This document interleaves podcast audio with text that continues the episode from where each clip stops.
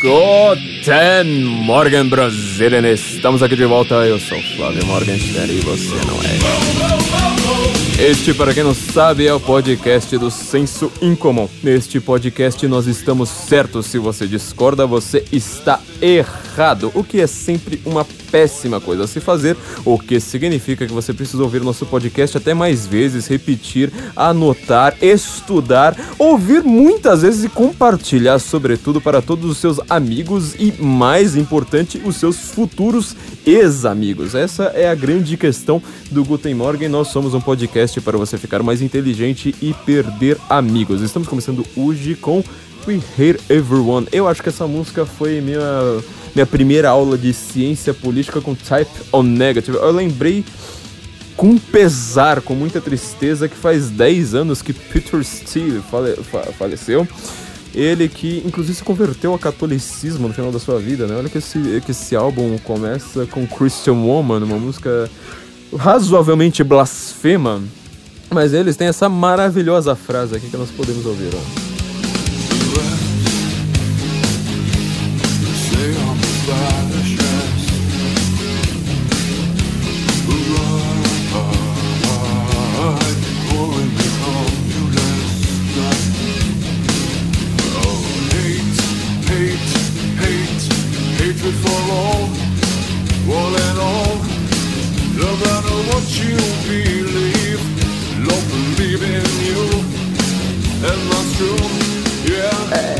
Acho que essa é a maior lição de ciência política que nós podemos ter, que é se alguém te diz alguma coisa, outra pessoa te diz outra coisa, a primeira coisa é discordar das duas pessoas e falar, olha, eu direciono meu sentimento a primeiro lugar discordar de todo mundo. Então eu acho que essa é a grande lição que nós temos para estes dias, que é discordar de todo mundo, exceto, é claro, de nós, porque nós estamos certos. A gente tenta facilitar o trabalho para você, para você ficar certo, ficar mais inteligente e perder amigos na sua vida, que é simplesmente concordar com a gente. Você não vai precisar fazer coisas muito mirabolantes, você pode simplesmente falar assim, mas eu concordo com o Flávio, eu concordo com o Guten Morgen, eu leio o senso em comum e eu sou uma pessoa cada vez mais sábia e cada vez mais solitária. A quarentena praticamente ela tá já te deixando solitário. Falta você ficar mais sábio. Então, por favor, é, queria agradecer Uh, em primeiro lugar, a todos os nossos patronos, nossos apoiadores no Patreon, patreon.com barra senso em comum, ou no apoia-se, apoia.se barra senso em comum, porque sem vocês nosso trabalho não seria um trabalho, entendeu? Nosso trabalho teria ido pro saco, a gente estaria agora provavelmente embaixo de um viaduto com uma latinha na mão, uma fogueira do lado, e o mundo não conheceria a nossa genialidade, essa coisa que é tão importante para o mundo neste momento. Então, é, quero agradecer primeiro a todos os nossos patronos que mantiveram nosso trabalho no ar durante todo esse tempo. Estamos realmente. É, vocês imaginam como é que foi o caos aqui e trabalhar com de quarentena, tá? Tentar fazer home office com todo mundo quando a gente tem tanta coisa para resolver, sobretudo a questão especial do seu podcast preferido, o seu podcast feito para você, é, é, assim, é cirurgicamente feito, tá? É, é, analisado em detalhes para você ouvir, ficar mais inteligente, perder amigos. No caso da quarentena, perder am amigos com muito mais rapidez, tá? É uma, uma coisa cirúrgica. E agora nós estamos com o nosso projeto também, o Guten Morgen Go. Guten Morgen Go, nós fizemos nossa primeira temporada, já falamos aqui, sobre a Primeira Guerra Mundial. As pessoas. É o período histórico que as pessoas mais pulam porque a gente só aprende história via escolar, nos bancos de escola, então a gente pula só para falar que foi uma introdução da Segunda Guerra, sendo que na verdade muitos historiadores, eu acho que a maioria absolutíssima dos historiadores concorda que foi talvez o evento mais importante, pelo menos o conflito mais importante da história eu não vou nem dizer história moderna, tá? Acho que o único conflito que chega a rivalizar a importância com a, com a Primeira Guerra Mundial para o mundo seria a Guerra do Peloponeso, que praticamente construiu o Ocidente. Mas no, na questão da modernidade, na questão da virada de chave para a gente entender os problemas do mundo de hoje, que não são problemas de reis pensando em dinastia e com quem vão casar as suas princesas, sem pensar em problemas de virtudes teologais em seus reinados, sem pensar, por exemplo, uh, em questões de como manter a tradição, assim por diante. Foi essa Primeira Guerra Mundial que gerou, uh, que na verdade jogou a última pá de cal naquele mundo antigo e gerou exatamente o mundo moderno no qual nós estamos vivendo. Então nós escolhemos este, este tema porque ele é muito abrangente quem está vendo as aulas no, no, no ar já está adorando nossos episódios. Foram muito bem. Foram, foram muito elogiados. Eu gostei bastante disso. Agradeço a todos vocês, muito humildemente, se nos cabe esta humildade. E nós falamos, isso não é um curso só sobre história, tá? A gente está falando sobre literatura, a gente está falando sobre como era o mundo antigo, estamos falando sobre o que é nacionalismo, como era a monarquia, por que, que a monarquia era desse jeito, o que, que eram os conflitos ali, qual era o pensamento daquela época, as pessoas estão gostando bastante. Então, recomendo a todos vocês, entrem em go.sensincomum.org e façam alguma coisa de útil dessa quarentena uma coisa muito mais útil do que ficar vendo notícias. Eu fui ver as notícias esses dias, tá? Fui ver as notícias. Você liga a TV, é basicamente. Tá todo mundo morrendo de coronavírus, você é o próximo. Mas eh, quando você passa cinco horas ouvindo variações dessa frase, você pode simplesmente ignorar, tá? Falar assim, bom, então eu vou agora aproveitar para essa quarentena para algo mais útil. E isto, é, é, é, o Guten Morgen Go é um negócio que você pode ouvir lavando a louça. Ou então você pode realmente ver, sabe, com os mapas que nós, nós deixamos, a produção visual, as imagens encontradas da época, os comentários em vídeo que o Felipe Trielli, né, nosso produtor, deixou ali no Guten Morgen Go. Uh, mas você também pode ver uh, depois, inclusive, rever ou revisar, lavando louça, fazendo seus exercícios aeróbicos em casa, assim, além de ficar mais inteligente, perder mais amigos, você fica também com um corpinho brilhante para quando acabar a quarentena. É dirigindo, assim por diante. Então, não se esqueça, gente, as pessoas estão. É, é só você ver os comentários das pessoas. Eu acho que tá todo mundo gostando bastante. Então, entrem lá em go.sensecomum.org. Eu quero lembrar que as inscrições vão se encerrar em breve. Em breve, em breve, em breve. Nós completamos o primeiro mês deste, de, de, deste curso, tá? E nós estamos iniciando o segundo mês, que vai. Acho que os primeiros episódios dessa, de, deste segundo mês vão estar nas suas mãos exatamente exatamente quando esse podcast for a hora. Então corra lá, go.sensoincomum.org. Eu acho que a República Brasileira foi abalada de uma maneira brutal, como ela não acontecia desde pelo menos o áudio do Bessias da Dilma Rousseff, exatamente pelo, vamos dizer, protagonista do áudio do, do, do Bessias da Dilma Rousseff, que foi o ministro de Bolsonaro, Sérgio Moro. Sérgio Moro, como vocês já sabem, é, saiu do governo, pediu sua demissão na sexta-feira.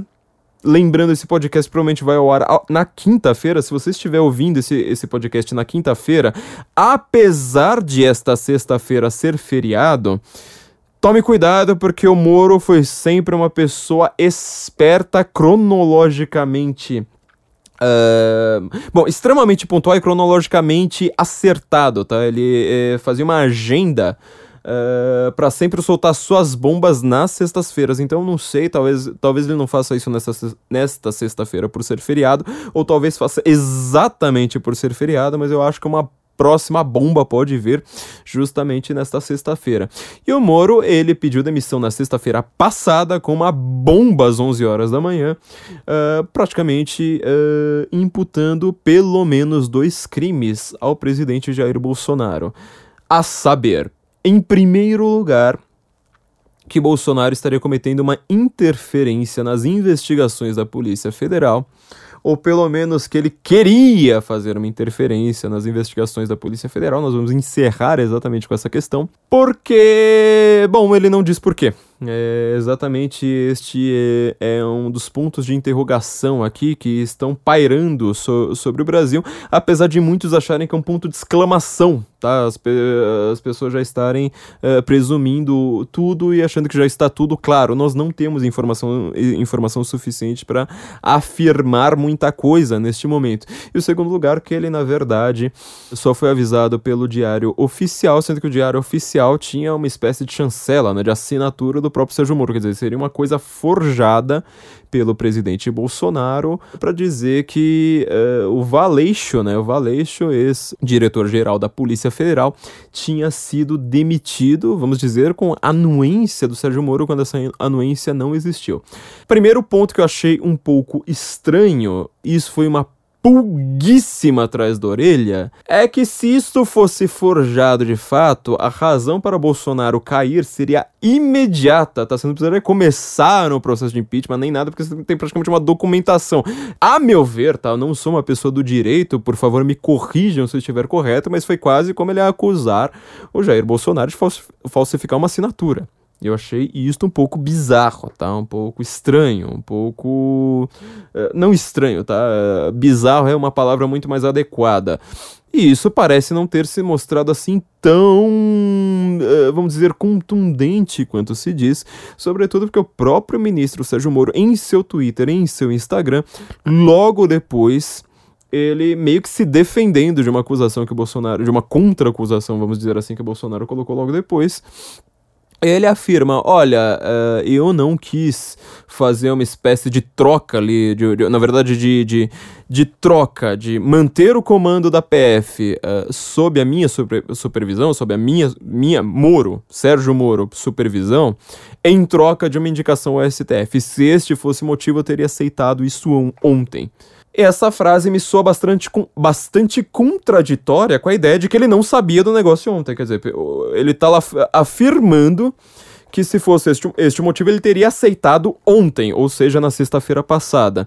E ao mesmo tempo ele disse que ele não foi informado disso ontem, ou seja, na sexta-feira passada. E isso já é uma pulga atrás da orelha, que eu não estou afirmando nada, mas estou colocando uma dúvida aqui, que eu acho que precisa ser um pouco melhor esclarecida. Isso não foi esclarecido a contento no momento no Brasil. Entendeu? Então estamos realmente com dúvidas. Eu acho que esse é um grande momento para o brasileiro ter dúvidas, para o brasileiro achar tudo esquisito, achar que uh, há algo de podre no reino da Dinamarca. Mas eu quero recapitular este, este UFC Brasília entre Sérgio Moro e Jair Bolsonaro já prometi uma análise simbólica, vamos dizer assim, sabe? Uma análise uh, de símbolos linguísticos, de signos, in, in, inclusive, que essa precisará ser feita por escrito. Mas eu quero, prometi uma análise, tá? Não, não, ainda não, não apostei no Senso em Comum, no sensoincomum.org, este site que vocês todos devem ter tê-lo aberto o tempo todo no seu navegador mas a gente quer fazer uma análise então a respeito do que, que aconteceu nesses dois discursos, tá? Tanto a coletiva conclamada por Sérgio Moro para anunciar a sua demissão às 11 horas da manhã da sexta-feira passada, talvez você já esteja ouvindo depois da sexta-feira, é, dessa próxima sexta-feira, né?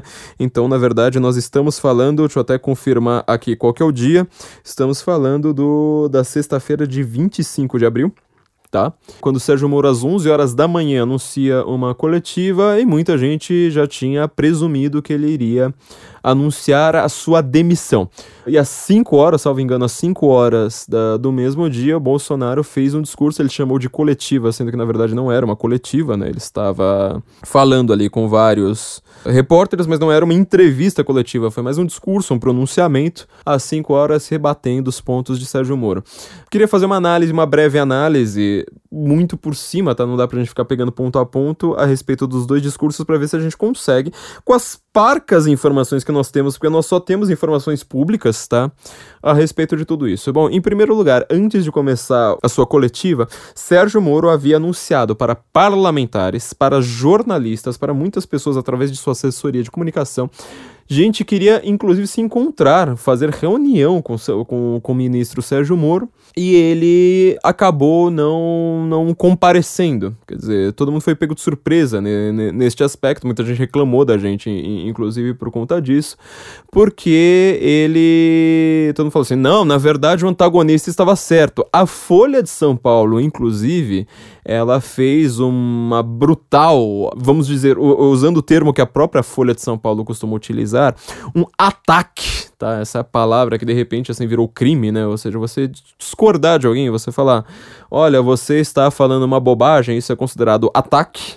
E isso é praticamente considerado crime, sem estar em nenhuma lei uh, que preveja esse crime no Brasil, a Folha de São Paulo fez um ataque a muitas personalidades de direita, inclu não, inclu não incluiu uh, o senso em comum, nem entendi porquê, eu me senti um pouco excluído, porque muitas pessoas falaram na quinta-feira dizendo: olha, o Sérgio Moro não será demitido. Isto é mais uma fake news. E o antagonista, este site que prevê a demissão do ministro Sérgio Moro desde mais ou menos janeiro de 2018, ou seja, desde que desde de 2019, desculpe, desde que o ministro Sérgio Moro tomou posse, ele prevê esta demissão do ministro Sérgio Moro. Ele diz: tá vendo? Não era fake news. É um ponto meio curioso, né? Quantos ministros do Bolsonaro já caíram bem antes do Sérgio Moro? Vai fazendo a conta aí, não é só Mandetta, tá? Porque a gente só lembra dos casos recentes. Tem desde o Vélez lá atrás, sabe? Tem uma, tem, tem uma série de trocas aí. Uh, enquanto o antagonista estava o tempo todo falando da demissão do ministro Sérgio Moro. Eu acho que você pode muito bem dizer que o antagonista tem algumas informações internas, tá? Essa rusga, na verdade, entre o Sérgio Moro e o Jair Bolsonaro, para quem conhece alguns vamos dizer, alguma, o, o, papo das coxias em Brasília, ela não é tão segredo assim quanto se pensa, tá? Eles têm discordâncias muito grandes, mas isso foi essa mudança de tom do Sérgio Moro, ou seja, confirmar, tá, que não vai ser demitido depois no dia seguinte se demitir, é... isso mostra, no mínimo, alguma esquisitice aí nessa história, tá? Não se sabe se foi alguma coisa que aconteceu exatamente naquele dia, ou que eu acho mais provável, pelo menos tem mais coerência com o que nós vamos falar aqui, é que ele provavelmente queria justamente uh, ferrar tá? Um monte de gente que estava lá apoiando o governo Bolsonaro para quase já, já dizer, olha, eles vão acabar soltando uh, uma coisa que vai se mostrar falha no dia seguinte. A Folha de São Paulo, ao fazer essa lista, essa, compilar essa lista de pessoas que falaram: olha, não, ministro não será demitido amanhã, as pessoas que na quinta-feira falaram: ministro Sérgio Moro não será demitido amanhã, ela repetiu dizendo: não era fake news, era jornalismo. Isso também é um pouco revelador demais para a Folha de São Paulo, demais mesmo. Eu acho engraçado que um jornal que se diz tão sério, sabe, jornalismo sério, precisa de recursos como é a Folha de São Paulo, é, esse jornalismo não tenha percebido que às vezes você revela muito mais quando você se explica do que quando você faz. Porque quando você é um jornal como a Folha de São Paulo que noticia que você acertou uma notícia, significa que aquilo é de uma raridade tão brutal que você praticamente coloca na primeira página. Olha, finalmente tivemos uma notícia que se provou verdadeira. Olha só, esta é uma notícia importante. Vamos colocar em letras garrafais, em Arial Bold tamanho 72 em vermelho na capa do jornal, porque as pessoas, olha só, uh, finalmente descobriram que uma vez na vida a Folha de São Paulo acerta. Isso para mim foi muito mais revelador do que os ataques que eles fizeram. Mas nós percebemos que então tem alguma coisa estranha até na ideia dessa conclamação, tá, do ministro Sérgio Moro para anunciar a sua demissão. Antes da gente é, fazer essa análise ponto a ponto, então, eu queria, é, eu queria comentar que eu fiz alguns posts na minha página, tá? Muita gente apareceu discordando, falando assim, o Moro está certo, 100% Moro, fechado com o Moro, mas na verdade o que ele, o, o resumo do argumento, não, eu não posso nem chamar de resumo, tá, gente? Eu vou dizer o que, que todas as pessoas disseram, com todas as palavras aqui, em nos mínimos detalhes do que eles disseram. Eu sei que vai ser meio demorado, mas eu vou ter que pegar o que todo mundo disse em todos os comentários discordando de mim na minha página uh, e falar um por um o que, que foi que aconteceu. Eles disseram que eu sou gado, eles disseram que eu passo pano, eles disseram que nós somos petistas de sinal invertido. Foi isso, gente. Então, é, não teve uma palavra além disso. Não estou brincando, tá? Eu já falei algumas vezes que o isentão ele vai ser muito mais relevante para a discussão pública nos próximos anos do que o petista. Ele está assumindo o lugar do petista. O petista ele praticamente desapareceu. Nós lembraremos do petista provavelmente no final deste ano, se acontecer como está planejado uma eleição municipal. E daqui a dois anos, tá? O petista ele vai ter uma função meio de Marina Silva, de, de aparecer de vez em quando e tentar uh, conseguir seu capital agora para ficar, em, sobretudo, em segundo lugar né, nas eleições federais. Nas eleições municipais, provavelmente vão ser poucos os municípios que tenham um, um peso tão grande assim para o petista. O petista ele continua sendo o cara que esperneia nas redes sociais, ele continua sendo um cara que faz textão e, sobretudo, um cara que manda no jornalismo. A meu ver, tá? A meu ver, aí é, uma, é um recorte da realidade só dos meus olhos para um país de 200 milhões de habitantes que é, é maior do que a Europa inteira. Então, ao, ao, ao, ver de muitas outras pessoas, isso vai mudar radicalmente, mas a meu ver, o petista ele está inclusive perdendo relevância dentro da academia tá? A academia está começando a se tangenciar talvez mais para ideias não vou dizer que seja, tipo, virando todo mundo leitor de Eric Fögelin é, do dia pra noite, tá? Não acho que tá, tá todo mundo ouvindo Guten Morgen, infelizmente. Eu acho que é um erro que a nossa academia comete. Brutal, que é não nos ouvir e não concordar com, com, com conosco o tempo todo mas ela está pelo menos se afastando de ideais, não só petistas, como ideais de esquerda, uh, de uma maneira bastante rápida, tá? O jornalismo é que não acontece isso. O jornalismo ele permanece inteirinho ali, quietinho. E boa parte do jornalista que se diz antipetista, que apareceu nas últimas duas décadas, pelo menos, como antipetista, aí você pode elencar nomes, né? Reinaldo Azevedo, Vera Magalhães, Eliane Catanhede, uh, sei lá, vai, vai chutando nomes. Aí, inclusive, sei lá, uh, Luiz, Lu, Luiz Felipe Pondé, João Pereira Coutinho, etc. Eles estão se mostrando isentões, tá? Eles estão se mostrando pessoas que estão muito mais preocupadas em falar: olha, eu não estou associado a este governo, tentando mostrar que tem independência de pensamento, do que de fato comprometido com qualquer ideia de de direita. Inclusive, quando o governo faz uma, faz uma coisa que eles concordem completamente, eles parecem que escondem isso só para frisar o aspecto de que eles estão são livres e independentes uh, de qualquer ação deste governo. Então o jornalismo continua, continua inteirinho. Mas esses então, como a gente está vendo, ele tem um vocabulário muito mais reduzido do que o petista. O petista ele sabia conversar, falar um monte de bobagem, encher o saco, mas ele tinha de fato um horizonte de referências muito maior. O Isa então pode olhar na minha página, tá? Procurem sobretudo os textos que eu postei desde sexta-feira do dia 23 de abril, 23, né? Eu acabei de perder aqui, 23 ou 24 de abril, até acho que foi isso aí mesmo dia 20, 25 de abril, desculpa, gente. Dia 25 de abril. Uh, pra frente, sobretudo os primeiros, você vai ver que todo o vocabulário do isentão é dizer gado, petista de sinal invertido, passar pano. Ele não tem nenhum vocabulário além disso.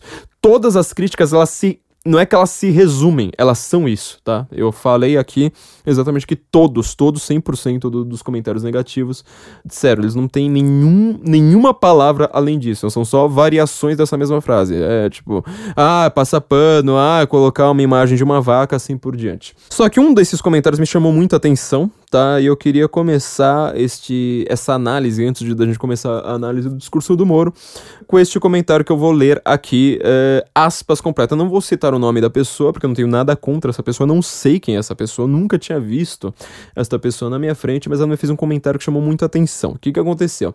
Eu compartilhei em minha página, na página Flávio Morgenstern do Facebook, uma imagem da Embaixada da Resistência, uma, a página Embaixada da Resistência, que eu recomendo que todos vocês sigam, porque ela é fantástica, em que tinha imagem de uma foto do Sérgio Moro e o comentário que a, que a própria embaixada tinha deixado era falar assim: olha, bom, vocês que estão defendendo o Moro, de verdade, venham em paz, venham em paz, é, de verdade, eu quero saber, por que, que vocês defendem Sérgio Moro? Me diga uma opinião de Sérgio Moro que, com a qual vocês concordem. Por exemplo, ah, eu concordo com Sérgio Moro porque ele é contra o aborto. Me digam, fala uma opinião do Sérgio Moro que uh, faça você gostar do Sérgio Moro e faça você estar defendendo o Sérgio Moro neste momento. E a resposta foi essa. Grilos, entendeu? Porque a grande verdade é ninguém sabe nenhuma opinião sobre o Sérgio Moro. Eu não quero dar tantas internas aqui, mas naquele episódio que, que eu fiz aqui com o Felipe Trielli, tá? O Felipe Trielli ele não está no estúdio, porque como nós estamos em quarentena, eu tenho medo de chegar perto do Felipe Trielli, porque ele é uma montanha de germes e micróbios ambulante. Então eu tô, ando tomando cuidado e ando fazendo podcast sozinho, afastadíssimo do Felipe Trielli, tomando um imenso cuidado para não cruzar com os seus micróbios, né? Mas eu fiz um episódio com, com Felipe Trielli logo depois da posse e a gente já tinha algumas informações. A primeira delas, não vou nem dizer que seja uma interna, tá? Assim, quem conhece Brasília sabe disso, quem conhece o Paraná sabe disso quem conviveu, assim, teve alguma proximidade meio remota, física, assim, sabe? É, proximidade física, né? Remota é o contrário de proximidade. Proximidade física, tá? Com uma pessoa extremamente reservada, como foi Sérgio Moro. Ele era reservado, inclusive, como professor. Não, não só como juiz, ele era reservado como professor. Já sabem mais ou menos disso, que é basicamente o seguinte. O Moro, ele tem opiniões progressistas tá? É, o Moro ele é um símbolo por ter tido a coragem de prender Lula. É, mas o Moro ele tem opiniões progressistas. Então, na verdade, esse post da Embaixada da Resistência estava fazendo referência a isso. Quer dizer, quem conhece o Moro sabe que, na verdade, ele é um símbolo anticorrupção. Na, isso é indiscutível. Eu acho que o petista ele vai concordar com ele. Ele, é um, ele aparece, eu já vi isso em vários sites de esquerda, tá? É, ele aparece como símbolo da, da antipetista. Isso é um ponto pacífico. Você pode concordar com o símbolo ou não, você pode falar, ah, Moro é corrupto, sei lá o que, inventar qualquer bobagem que você queira aí na sua cabeça mas ele é um símbolo entendido no Brasil como um símbolo anticorrupção, tá? E aí, bom, enfim, eu fiz esse. Eu, eu compartilhei esse post justamente com, com, com, essa frase que é bastante provoca, provocativa, e uma pessoa foi lá e respondeu o seguinte: aspas. Moro era um juiz até ano passado, não um político. Não temos que saber nenhuma ideia dele. Faz muito bem um, juiz, um juiz não ter posicionamentos políticos. Fecha aspas. De novo, não tenho nada contra você, não vou nem citar seu nome aqui, mas eu acho que sua frase, seu comentário, eu acho que eu faria o podcast inteiro só analisando o que é que você tá falando. Vamos lá, Moro era um juiz até ano passado. Eu não sei o que você quis dizer com até ano passado, na verdade era até ano retrasado. No ano passado ele não é mais juiz. E isto é uma coisa que está sendo extremamente difícil para pessoas de imenso conhecimento neste país entender. Pessoas que lidam com política, pessoas que lidam com estruturas de Estado, pessoas que lidam com Constituição, pessoas que lidam com o que quer que seja, estão tendo uma imensa dificuldade em entender essa primeira frase aqui. O Moro, ano passado, e até o presente, até, até sexta-feira de manhã deste ano, ele não é mais juiz. Então, um juiz realmente ele tem que evitar ter muitos posicionamentos públicos, tá? Ele eh, tem que evitar ficar dando opinião sobre isso, sobre aquilo, sobre aquilo outro. Quase todos os juízes, olha, tem juiz, acho que tem, deixa eu ver, três juízes que escrevem para o senso em comum, salvo engano, uh, salvo engano é isso, tem três juízes, e de comarcas extremamente distintas, três ou quatro, agora eu tô pensando. Temos Edu Pérez, temos o Tuto, temos a Ludmilla, deveria começar com, desculpa, Ludmilla, Edu Pérez, Tuto, Acho que deve ter mais alguém, se duvidar. Nossa, tem a Silvia Mariose também, outra, quatro juízes. Se duvidar, deve, deve, devemos ter um quinto. Você vai ver como estas pessoas, tá? É, qualquer juiz que você conheça. Em redes sociais, eles podem até mostrar alguns posicionamentos pessoais, de preferências pessoais. Mas você vai ver o cuidado que eles tomam, que é completamente diferente do nosso. Você vai ver como a maior parte do ju dos juízes, inclusive em redes sociais, eles gostam de falar com, uma com, com um linguajar jurídico, tá? Pesado. Aquele linguajar assim que você tem que ler a frase devagar, se você não tá acostumado. Fala, ah, tá, entendi o que é que você quis dizer. Termos muito técnicos, que é para você não evitar essa polissemia das palavras que nós usamos no cotidiano. Então eles são muito mais cuidadosos. Isso é um juiz. Boa parte dos juízes evita ter rede social. É, conheço vários juízes que eles falam não tenho rede social aqui de jeito nenhum. Ou juiz que só tem rede social, sabe, para mostrar foto do cachorro. Isso é, isso é um juiz. Acontece o seguinte: quando Moro assume o Ministério da Justiça, ele abdica da sua carreira de juiz, ele não é mais juiz. Acabou, não é mais juiz. Ah, o Moro agora pode voltar a ser juiz. Então, para ele voltar a ser juiz, ele precisa prestar concurso para a magistratura de novo, como se ele nunca tivesse sido juiz na sua vida. Vai ter que fazer a prova de novo, vai ter que prestar concurso de novo. Entendeu? Moro não é mais juiz desde o ano passado. O Moro é um ministro da Justiça. Ah, então o Moro foi alçado a chefe do juízo do Brasil. O Moro recebeu uma promoção. O Moro é o juiz dos juízes do Brasil. Não, não tem nada a ver. Nada a ver. Ministro, ele não trocou de status como juiz. Ele trocou de profissão. É mais ou menos como eu hoje. Sou um analista político, sou um escritor, sou um palestrante, sou um cara do podcast, ou seja, eu não faço nada da vida. Eu fico dando opinião por aí, as pessoas param para ouvir. Eu sou um maluco da Praça da Sé que sobe num caixote e fica dizendo o fim está próximo o tempo todo. Visto que o fim está próximo, logo, portanto, premissa, é, premissa maior que o fim está próximo, premissa menor é que eu estou avisando que o fim está próximo, conclusão inescapável, me deem algum dinheiro. Então sejam nossos patronos, lá no Patreon, lá no Apoia-se. Foi o endereço que nós demos, né? patreon.com barra comum, apoia.se barra comum. Eu sou esta pessoa. É como eu, sendo velho do caixote da Praça da Sé, trocar de profissão e me tornar, sei lá, deputado, me tornar governador, governador de estado, me tornar uh, juiz, me tornar, sei lá, uh, ator da Globo, uma coisa como essa. As exigências éticas para um juiz são determinadas. As exigências éticas para um ministro de Estado são outras exigências. Não é que uma é maior que a outra, ou... não, são diferentes. Um ministro de Estado, tá? É, é, é, isso que eu achei sensacional nesse post da Embaixada da Resistência, foi um bait aqui que muita gente caiu. Uh, as exigências para um ministro são completamente diferentes da exigência para um juiz. Eu gosto do Moro ser uma pessoa discreta, não, não de novo, não é um, mais um juiz. Ele é, era um ministro. É, ele é uma pessoa discreta. Eu gosto, por exemplo, o ministro Tarcísio, ele está fazendo coisas maravilhosas para o Brasil sendo uma pessoa extremamente discreta. Você não vê notícias sobre o Tarcísio por aí na mídia. A gente já estava conversando por aqui na panela antes dessa quarentena começar.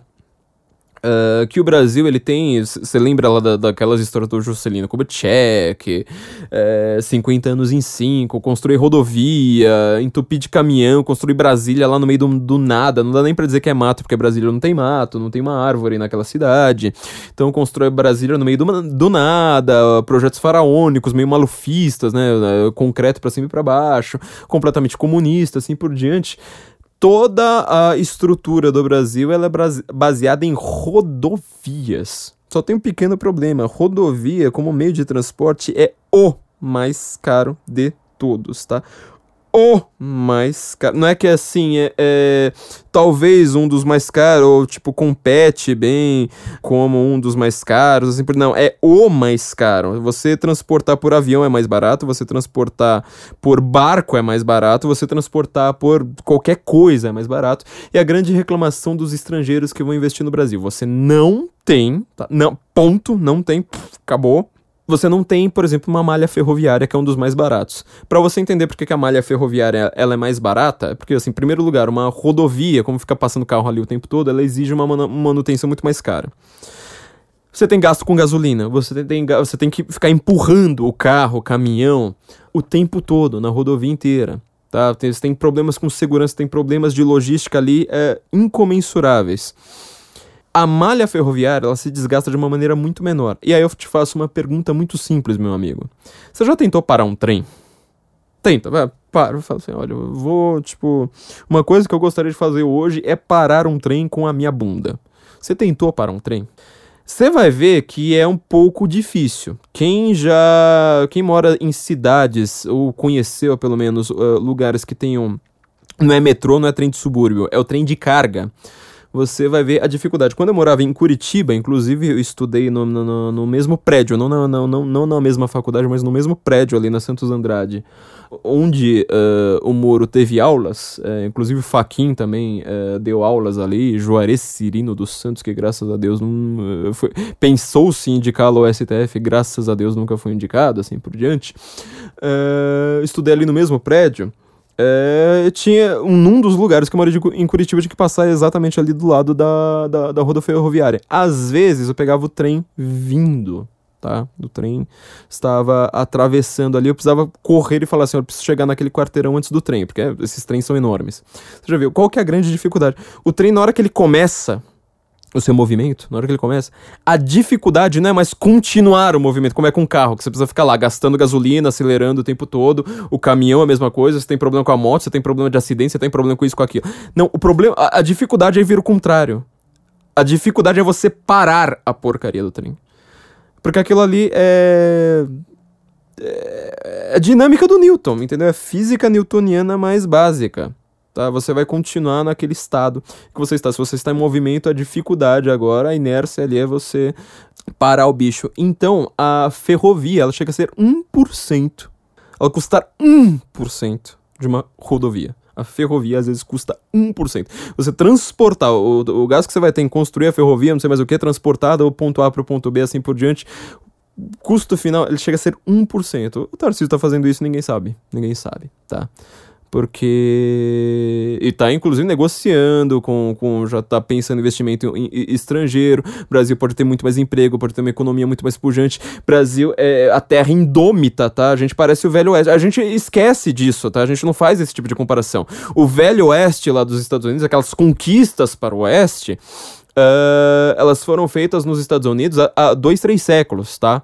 Dois séculos, sobretudo eu sempre já falei, né? Melhor livro de economia que existe no mundo. Nenhum livro de economia chega aos pés desta porcaria deste livro.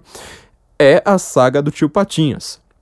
Que ele pega, ele conta exatamente através da, da, da, história do Scrooge McDuck, o tio Patinhas, como que são as coisas nos Estados Unidos. Inclusive, ele tenta virar dono de ferrovia. Ele vai mostrando a história americana, cada um dos investimentos típicos de uma era, né? Ah, vou, virar, vou, vou trabalhar com barco, daqui a pouco é com ferrovia, assim por diante nós não fizemos essa conquista do Velho Oeste no Brasil ainda. A gente não conquistou Goiás, a gente não conquistou Tocantins, a gente não conquistou ainda a Amazônia, assim por diante. A gente precisa entupir isso aqui de ferrovia, porque é uma linha, tá? Mal afeta o meio ambiente, muito mais. Eh, vocês pensam aquecimento global aí, mal a, a, afeta muito menos o meio ambiente do que uma rodovia. E é muito mais barato, porque assim que o trem começa a andar, a dificuldade é parar o trem e não uh, continuar uh, fazendo o trem para frente. Bom, dado este, este longo este longo parêntese, eu gosto de pessoas reservadas, tá? Eu não tenho nada contra pessoas reservadas, eu acho que pessoas reservadas podem fazer um excelente trabalho. Não, é, é não tenho nada contra, tenho até alguns amigos que são reservados, tá? Pessoas que falam muito pouco e fazem muito. Eu acho isso bastante interessante. Mas, voltando ao Moro agora. O Moro, ele, como ministro da Justiça, faz sentido que ele seja reservado? Faz. Como questão de personalidade, faz todo sentido. Inclusive, eu acho que ele tem muitas vantagens em relação a muitas pessoas por ser reservado, como tudo na vida, é, é um payoff, quer dizer, você escolhe qual consequência você vai ter. Agora, uma outra coisa completamente diferente, é que foi o erro aqui desse, de, de, desta pessoa que, que, que, falou isso, não temos que saber, uh, ele falou aqui, não temos que saber nenhuma ideia dele. Meu amigo, ou amiga, como ministro da Justiça, você não quer saber as ideias do ministro da Justiça do seu país? Você tá me dizendo isso que você não quer saber. Tipo, ah, o, o, ministro da Justiça ele tem uma visão sobre justiça X, Y, Z. Você não quer saber. Você não quer saber. Você prefere falar assim: olha, eu quero o cara quieto. E até se o cara escrever alguma coisa, eu não quero nem ler. Eu quero que as coisas sejam definidas secretamente, sem aviso para a população, sem nada. Eu acho que aqui, eh, isso, esse é o tipo de confusão que, assim, parece ser simples, mas ela tem consequências que não são grandes. Elas são consequências que eu acho que isso geraria uma guerra, tá? Por conta de, de uma besteira como essa. Ele não é mais juiz, de novo, ele não é mais juiz. Como ministro da Justiça, ele tem um cargo político. Então tudo, todo mundo agora começou, né? Sobretudo porque a direita, a direita brasileira, ela veio, ela flertou com o liberalismo primeiro, né? Então vai lá e fala assim: peraí, eu gosto de distribuição de renda. E depois que você vai ler liberalismo, você fala assim: ah, tá, não funciona. Então agora eu quero Estado mínimo. Até as pessoas chegarem em conservadorismo, você precisa assim de décadas de leitura, né? Bertrand, o, o Russell Kirk, aliás, ele fala isso. Uh, que uh, ele conhece dois tipos de pessoas extremamente conservadoras. Geralmente aquela que, que, não lê nada, sabe? Analfabeto lá no meio do mato. Que é uma pessoa extremamente conservadora por instinto, porque é o cara que ele não lê nada, só que em compensação ele sabe que ele precisa cultivar a terra, ele sabe o valor do trabalho, ele sabe o valor da família, ele sabe o valor do tempo, uh, do tempo distendido, tá? De fato. Que é uma coisa que nós de cidade grande não sabemos. Tá? A gente fica lendo o dia inteiro, mas a gente não sabe o valor do tempo. E este é um cara. Ou então, ele conhece conservador extremamente culto. Ele, basicamente são esses dois, esses dois tipos de conservador que existe. Uh, a classe média intelectual é só você ver Rio de Janeiro, São Paulo, em quem que os bairros de classe média votam. É, a classe média é uma ideia maravilhosa. É, a classe média americana, por exemplo, é uma ideia maravilhosa, né? Você tem um, um, país de classe média, mas ela é péssima intelectualmente. Vira o pequeno burguês, né? É, que os sussos falavam tanto, pequeno burguês, que é um cara assim que ele lê um pouquinho, ele acha que ele leu tudo. Uh, então é, é, é é justamente essa, essa, essa, essa arrogância, tá? essa hubris, que gera boa parte tá? dos problemas é, do, de, de, de, de, entendimento tá? É, do Brasil em relação a, a ler notícias. Você, de, de, novo, né, voltando a, a, aqui ao ponto que a gente tava, você não saber, você, essa, essa visão do, do Brasil, assim, tipo, fala assim, olha, tem político e tem um juiz, então é, eu tô com o juiz, o juiz, tem, o juiz está certo, o político está errado. Esse político, ele certamente tem que ser é, preso. Vão dizer que eu estou passando pano aqui sem, usar, sem analisar o argumento, entendeu? Porque quem fala passa pano só tem isso como argumento também. Mas para pra pensar de novo. O, ju, o, o ministro da Justiça, que deixou de ser juiz, ele. Você não quer saber a opinião dele? Desculpa, essa ideia de que o Moro não é político, ela só não chega a ser falha de todo, tá? Porque o Moro, ele, por exemplo, não é associado a um partido ou coisa do tipo, mas ele está em um cargo político, ele está exercendo uma função que ela não é de juiz, ela não é de direito, ela é política. Agora abre um parênteses aqui, que, que, que é um dos parênteses mais sérios. Muita gente, por conta disso também, foi lá e disse: Ah, mas o Bolsonaro não falou que teria indicações técnicas. O Moro é um técnico. Portanto, eu não quero saber do Moro como político. É... Vamos resolver esse parênteses aqui, porque eu tenho, tenho um parênteses bem pior pra frente, que eu vou irritar muita gente do direito, mas é, é, é, é acho que é a coisa mais séria que existe no direito no, no, no mundo de hoje. Assim, tudo que eu, eu, eu, eu, revisei muitas, muitas monografias e muitas dissertações e, e muitas. É, é, acho que tese de doutorado, acho que eu nunca, nunca revisei, mas assim, eu, eu lia direito por conta de ser revisor. É, de colocar tudo em norma da BNT. Tinha que ir lá na faculdade, lá da USP, caçar livro pra, pra achar página. Era esse meu trabalho, entendeu, gente? Desculpa, mas é. Eu, eu, eu sou o, o, tiozão da Xerox, que nunca pisou numa faculdade de direito, mas acabou ouvindo muita coisa na, na, na, nas coxias. A gente vai ter um, um parênteses muito sério, mas para nesse parênteses aqui primeiro, uh, antes de tudo cargo técnico, tá? Nenhum cargo técnico é 100% técnico. E, aliás, nenhum cargo político também é 100% político.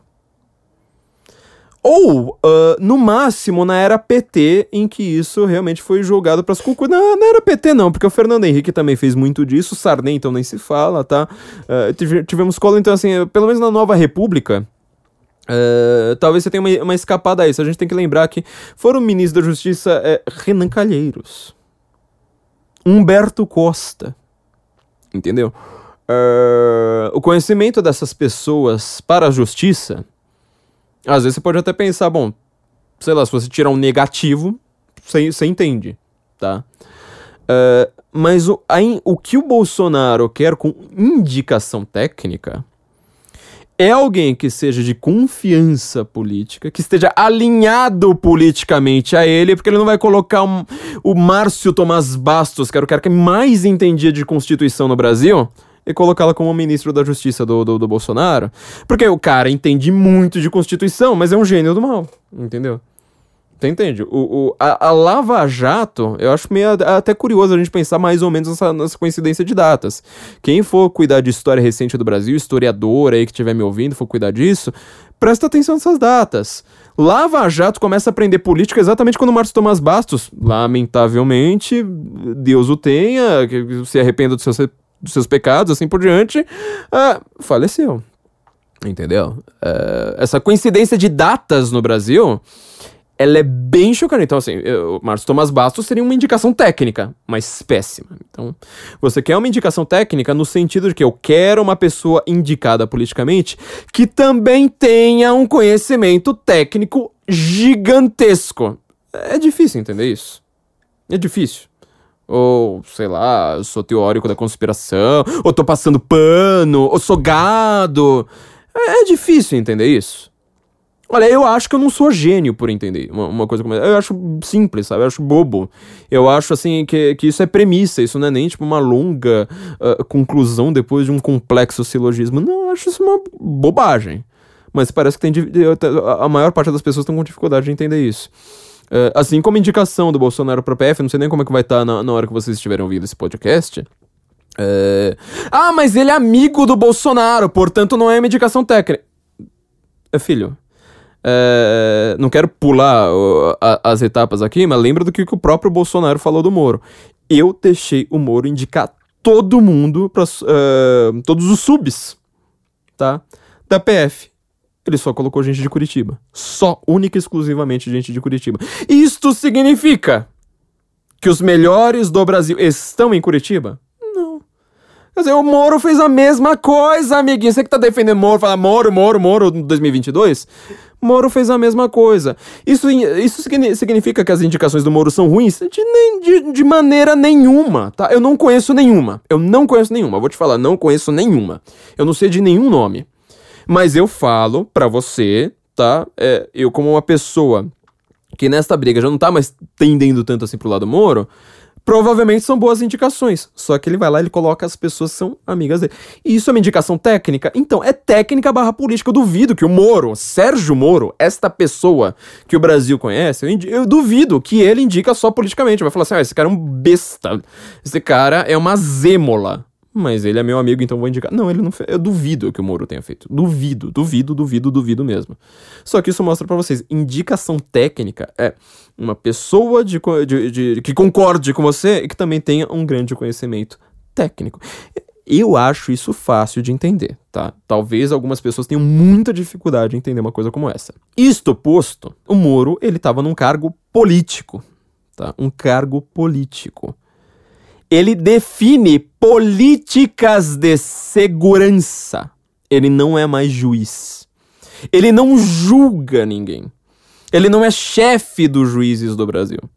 Ele vai definir, por exemplo, como que a Polícia Federal vai agir. Ele vai definir, por exemplo, como que uh, o executivo, olha só, não só político, mas executivo, vai, uh, dentro das suas limitações, determinar ali como que ele vai conseguir, por exemplo, diminuir a criminalidade, tá?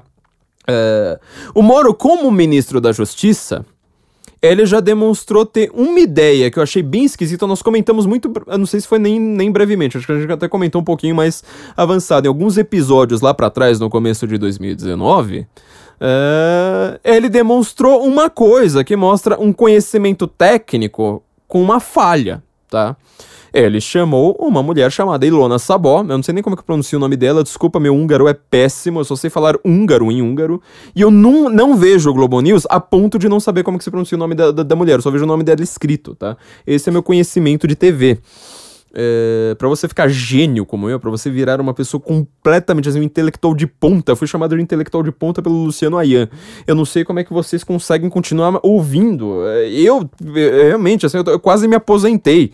Falei, não, decreto falência geral aqui, completa, falência múltipla da, do, do, do, das funções, porque ser chamado disso pelo Luciano Ayan significa que tem algo muito é, terrivelmente errado comigo. Assim que terminar essa quarentena, eu vou voltar ao acompanhamento espiritual e implorar, fazer, acho que, sei lá, três confissões por dia por conta da, da deste, deste assinte. Eu ainda tô pensando em processar o cara aí pra depois ele me chamar de intelectual de ponta, porque isso é uma coisa que acaba com a carreira de alguém. Mas enfim, para você virar uma pessoa genial como eu, você precisa ignorar algumas coisas, tá? Não é só estudar mais. Você precisa também saber ignorar muitas coisas para você se preocupar com o que importa. Então não não não não vejo TV, não não lamentavelmente não sei pronunciar o sobrenome da Ilana Sabó, eu acho. Uh, que eu gostaria, porque eu acho o húngaro uma língua até. É, legal, né? Língua, língua urálica, né? Então, 15 declinações, coisa, coisa linda. Uh, mas ele foi. O Moro foi lá e indicou Ilona Sabó. Ilona Sabó é praticamente a extrema, extrema, extrema, extrema, extrema, extrema esquerda do Brasil em matérias de políticas públicas. Por que, que o Moro indicou essa mulher? Eu não sei, tá? Não vou fazer leitura psicológica aqui do Moro, não vou fazer leituras de intenções malignas, imputar intenções a quem quer que seja. Só que eu vou dizer o que acontece com a maior parte das pessoas. Eu acho que o Moro, e, e sobretudo a maior parte das pessoas do direito. Se você é do direito, ou você é assim, ou você tem amigos que são assim. Tá? Então eu vou te dar uma bronca, ou então você vai dar uma risada e falar assim: Isso aqui vale para 99% dos meus amigos. É um pessoal que tem uma, um vício, um vício horrendo em ser extremamente estudioso em uma única coisa. Quer dizer, o cara que ele passa o dia inteiro na biblioteca, só lendo direito constitucional. Você pergunta para ele sobre qualquer outra coisa, você pergunta para ele sobre música, você pergunta para ele sobre é, literatura, sobre filosofia, sobre ética, sobre qualquer outro assunto, história. O cara, assim, ele geralmente vira uma besta quadrada tá? É, não tô dizendo que o Moro seja uma besta quadrada, porque eu não sei, nunca conversei com o Moro na minha vida, nunca vi Moro na minha frente, tá? Nunca estive, eu acho que eu nunca estive no mesmo ambiente que Moro, então assim, vocês podem... Uh, uh, isso não é uma acusação ao Moro, tô falando pessoal, uh, geralmente do, do, do direito. só que o Moro, pra, mim, ele parece ser desse tipo de, de, de pessoa. Fala assim: olha, eu trabalho aqui com direito, direito penal, tô aqui prendendo gente, não sei mais o que. Na hora dele falar assim, tá, políticas públicas, quem que eu vou ouvir? Pega o nome famoso, o nome da Global News, entendeu? Eu não duvido nada que ele pegasse aquele cara, eu esqueci o nome dele de novo, eu falei numa live recente com, com o pessoal do Instituto Borborema, esqueci o nome dele de novo. É o cara que escreveu Elite da Tropa, tá? Uh, o filme Tropa de Elite, é, o primeiro, tá? Uh, tem, tem o segundo livro, eu tenho em casa, mas tipo, não acabei nunca pegando pra, pra ler, porque aí eu, eu, sei que é só a desculpa, né, dele pra, pra desfazer o, o, a confusão do, do, do, do, do primeiro filme. O livro Elite da Tropa, que eu tinha lido bem antes do filme, por sinal, Uh, ele, ele é dividido da seguinte forma: tem acho que dois ou três policiais, inclusive tem o capitão, o que faz, o, vai, vai fazer o papel do Capitão Nascimento, o cara que vai fazer o Matias, que inclusive ele comenta de Foucault né, no livro também. Ah, eu já li Vigiar e Punir, não sei mais o que. Uh, que ele é policial. Uh, e salvo engano, tem mais um. E aí, acho que é José. Não, peraí. Esqueci o nome. Esqueci o nome do cara. Vocês pesquisem lá, não, não lembro.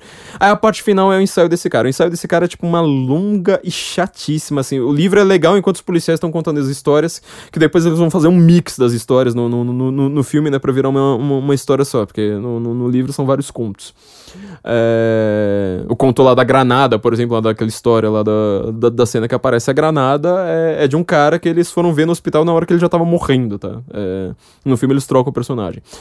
Uh, essa parte final é chatíssima, entendeu? Porque é um cara enrolando, enrolando, sociólogo, não sei mais o que. Bom, basicamente o que ele quer dizer é que você precisa legalizar todas as drogas pra, pra para tudo funcionar, ou algumas drogas, e, e ele sempre fala, eu, ele até me enganou muitas vezes, né, porque ele sempre fala assim, o, o problema é mais complexo, isso não vai se resolver do dia pra noite. Só que ele tem uma visão completamente progressista, sabe, que ele vai dando a conta gotas, entendeu? Eu acho que o Moro seria uma pessoa que ouviria esse tipo de gente. Por quê? Quando você vai pensar em um grande uh, um grande nome do direito penal, um grande nome, assim, sei lá, você imagina o Moro lendo Alain Perefit, sabe, que era um diplomata francês que teve um livro maravilhoso sobre direito penal, uh, ele não vai ler isso aí. Sabe, porque é um autor desconhecido, é um autor assim, sabe, que o mainstream, o establishment não gosta, a universidade não cita, ele não tá na TV. Entendeu? Ele não vai olhar esse tipo de coisa. Ele não vai saber que, assim, é, dentro dos círculos das pessoas que estudam uh, além da sua própria área, o Cesare Baicaria, com aquele dos delitos e das penas, é uma, tipo, meio mundo já refutou aquele cara, de ponta a ponta, entendeu? É um livro assim, tipo, pra você dar risada, tá? É, então ele vai lá e coloca Ilona Sabó tá? Uh, acho que, que, que, que é esse o nome dela. A gente comentou isso lá atrás, quer dizer, ele é uma pessoa que na hora dele, dele mostrar qual que é a dele, tá? mostrar qual que é a opinião dele, ele vai ter que mostrar a opinião dele como ministro, meu amigo. Você não pode simplesmente falar assim, olha, é, eu não quero saber qual que é, qual que é, uh, uh, qual que é a sua, porque você foi juiz. Você foi juiz. Você está num cargo político. Você está determinando políticas, aquelas políticas que são determinadas pelo executivo, que elas não dependem de lei, elas não, não, não é deputado, entendeu? Não é deputado negociando ali para ver qual lei passa. É uma política do executivo. Ele está executando dentro de um, dentro de um governo que ganhou eleições com facilidade justamente por falar eu me assumo como de direita, com facilidades, asterisco, facada do Adélio. Então o que, que a gente tem na, na, numa situação como essa? É isso que eu tô falando, as pessoas estão se confundindo muito, elas estão. Elas lembram do Moro. Elas lembram do Moro como um juiz. Como um juiz reto, um juiz que ouvia tudo quanto é xingamento com uma cara de poker que eu não sei fazer eu admiro isso no Moro. Eu tenho inveja do Moro uh, por conta disso. Um juiz que ele consiga se manter impertérrito, olhando para as pessoas, uh, falando uma, um, todo tipo de abobrinha e perguntar, ao invés de simplesmente, sei lá, falar assim: ah, você está preso por desacato, uh, você. Uh, sei lá, fala, fala qualquer coisa, vou te processar por difamação e calúnia, não sei mais o que. Ele vai lá e fala assim: mas você tem alguma coisa de útil para me dizer? Então, vamos. Eu acho esse profissionalismo do Moro extremamente admirável. Eu sou um fã do Moro como juiz. Tá? Eu acho que ele fez coisas ali muito boas. Inclusive, ele de determinou investigações de uma maneira que mostraram qualidades. Aqui já, já, já, já dando, dando uma pitada no, nos intelectuaizinhos de plantão, mostrando qualidades que elas não são auferíveis, tanto pelo vocabulário que você usa uh, nas discussões acadêmicas, quanto uh, elas não são medíveis. Uma dessas coisas, coragem. Juiz precisa ter coragem. Ele foi uma pessoa que falou assim: olha, tem, tem lá a questão lá do Lava Jato, então vamos investigar isso a fundo. Então investiga a ligação da ligação da ligação da ligação da ligação com o cara. Ele jogou um xadrez 4D maravilhoso com o PT na época ali que estava aquela discussão sobre impeachment da Dilma e prisão do Lula, porque o, o PT dava uma escorregada no Moro que qualquer qualquer não, mas assim, acho que 98% dos juízes deste país teriam com toda certeza na primeira puxada de tapete falar, não vai dar. Cancela a Lava Jato, foi o que, que tinha que dar, vai todo mundo ser solto e esquece a prisão do Lula. O Moro, ele se manteve investigando e ele meio que presumia a, a, as movimentações, ia lá e, e, e, dava o troco logo depois. Eu não lembro agora de cabeça, mas assim, quem tem a memória da, da, da, da das notícias, daquela notícia de manhã, sabe? Tipo, ah, e agora o, o aquela coisa que, o, que o, a Lindbergh, a Glaze, mais um, o, o, sei lá, não lembro nem quem, quem, quem que era, alguma outra pessoa feia ali lá do, do, do, do, do Congresso. É, fala, não, agora vai voltar tudo pra primeira instância, acabou, já era, não tem mais. É, vai demorar agora mais cinco anos até chegar a decisão sobre o Lula. E ele, ó, jogando lá com o STF, com não sei mais o que. Bom, isto posto, eu acho o Moro uma pessoa, sabe, é, com uma coragem que todo. Todo juiz eu acho que deveria ter, ter, ter, essa coragem. Raros têm, tá? Uma pessoa, como, por exemplo, como a Ludmilla Lins Grilla, nós temos, nós temos entrevista com ela aqui no Guten Morgen, temos textos com ela no Senso em Comum. É uma pessoa que, que demonstra esse tipo de coragem, entendeu? E olha que ela é da área penal. E todos os juízes que escrevem pra, pra gente, né? Que eu frisei o caso dela porque ela é mulher, né? Tanto o Edu Pérez, o, o Tuto, a Silvia Mariose, né? Que é do, do, do, do, trabalho, assim por diante. E o Moro, sobretudo, ele é uma pessoa que tem o mesmo, a mesma mania que eu, com a qual me identifico muito, que é usar camisa preta com gravata preta embaixo de um terno preto. Eu acho que é o único jeito para conseguir usar terno é exatamente dessa forma. Para você se vestir adequadamente, lembre-se que nós temos a nossa vista direita. A vista direita tem a sua lojinha ali do Senso em Comum. Você vai entrar em vistadireita.com.br. Tem a lojinha do Senso em Comum, em que você vai comprar camisetas, tanto com a nossa âncora maravilhosa, para você sair desfilando por aí, demonstrando a sua beleza de âncora com a nossa âncora do Senso em Comum, quanto também a camiseta. Se você discorda, você está errado para mostrar que você é um grande ouvinte do nosso, do nosso podcast. E também você vai ter até a sua caneca ou um quadro quadro para você colocar na parede. A Caroline Detone colocou em seu gabinete, né? Caroline, que também nos entrevistamos aqui, um abraço aqui tanto para Ludmilla quanto para Caroline. É, colocou em seu gabinete, inclusive, né? No, no, o nosso quadrinho e você vai, inclusive poder ficar cafeinado para você aguentar um podcast como esse bem cafeinado com as nossas canecas, tá? Uh, então entra lá em vistadireita.com.br, procura lá pro Senso Comum, também tem coisas do Joaquim Teixeira, tem coisa de todo mundo, mas entra lá na, na, na, na lojinha ali do Senso em Comum, uh, você vai estar bem vestido e perdendo amigos com muito mais rapidez, até visualmente, as pessoas vão já te olhar e falar, não quero mais ser seu amigo, então nós vamos melhorar muito muito a sua vida para você gastar tempo com o que realmente importa. vistadireita.com.br. Isto posto, vamos analisar muito brevemente o discurso do, do, do, Moro, tá? O Moro, ele gasta mais ou menos uns 40 minutos, 40 para 50 minutos descrevendo o que, que ele fez no seu ministério. Primeiro parênteses, muito rápido. Eu acho que ele sai como o melhor ministro da Justiça do Brasil, ponto. Não há. Acho que isso é um ponto pacífico, tá? Porque ele diminuiu a criminalidade no Brasil. Não foi o único, e aqui eu vou colocar mais um, mais um elogio, tá, Moro. O ministro do Temer, que realmente começou, né, a, a, mídia adora falar, ah, mas começou com Temer, viu? Não foi o Bolsonaro, começou com Temer, a queda da, da criminalidade começou com Temer. A queda da criminalidade que o Temer conseguiu foi porque estávamos no auge da Lava Jato. E essa criminalidade começa a cair muito por conta de muitos agentes da Polícia Federal, muitos delegados da Polícia Federal e muitos juízes. E aí, neste ponto, é o número um do país, é um cara chamado Sérgio Moro, tá? Que ele estava prendendo. É, não é que ele prendeu político, não é que ele prendeu petistas, não é que ele prendeu XYZ. É que ele pegou o auge daquelas pessoas que tinham ligações com crimes pesados e foi mandando pra cadeia. Esses caras, tipo Alberto Youssef, não sei mais o que, não é que eles são amigos de políticos, eles são a ponte entre políticos, cara que fala bonitinho, terno e gravata, tá lá, sabe, no ministério, em Brasília, órgão oficial, sabe, sendo uma autoridade, exercendo poder sobre nós, sobre as pessoas comuns, com o traficante com o, o, o, cara que tá lá matando no Rio de Janeiro, é, no, no, no, alto do morro, é, não só por ponto de droga, mas por discordância. É o cara que tá lá, sei lá, fazendo leilão de virgem, como existe no Amazonas, assim por diante. Então esses caras tipo Alberto Youssef, Doleiro, não sei mais o que, perdão aí liberais, mas assim, vocês não sabem nada vocês só sabem, tipo, ah, Estado versus mercado tá bom, pra economia funciona. Só que, assim, para muitas outras coisas, você vai precisar de uma investigação uh, de sequestro, por exemplo. Sequestrador, mas o cara tinha ligação com o PCC, tem ligação com o Hezbollah, tem ligação com Hamas, entendeu? Tem ligação com a ditadura da Venezuela, tem ligação com a ditadura de Cuba, tem ligação com todas as ditaduras do norte da África,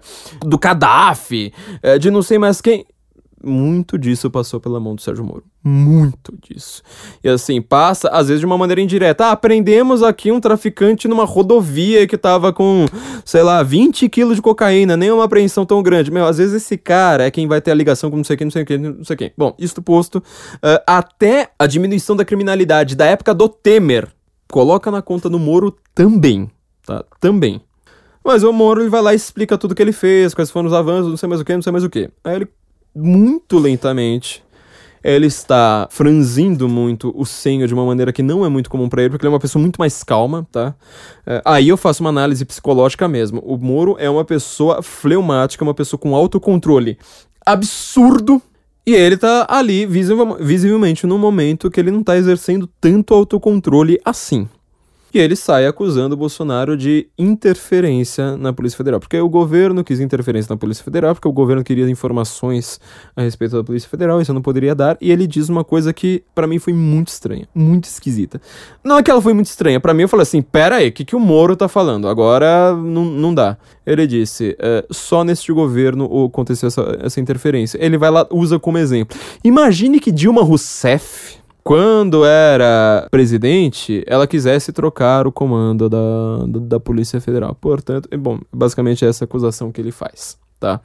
Aqui eu chamo a atenção de duas coisas. Em primeiro lugar, ele diz que Bolsonaro quis informações a respeito de operações.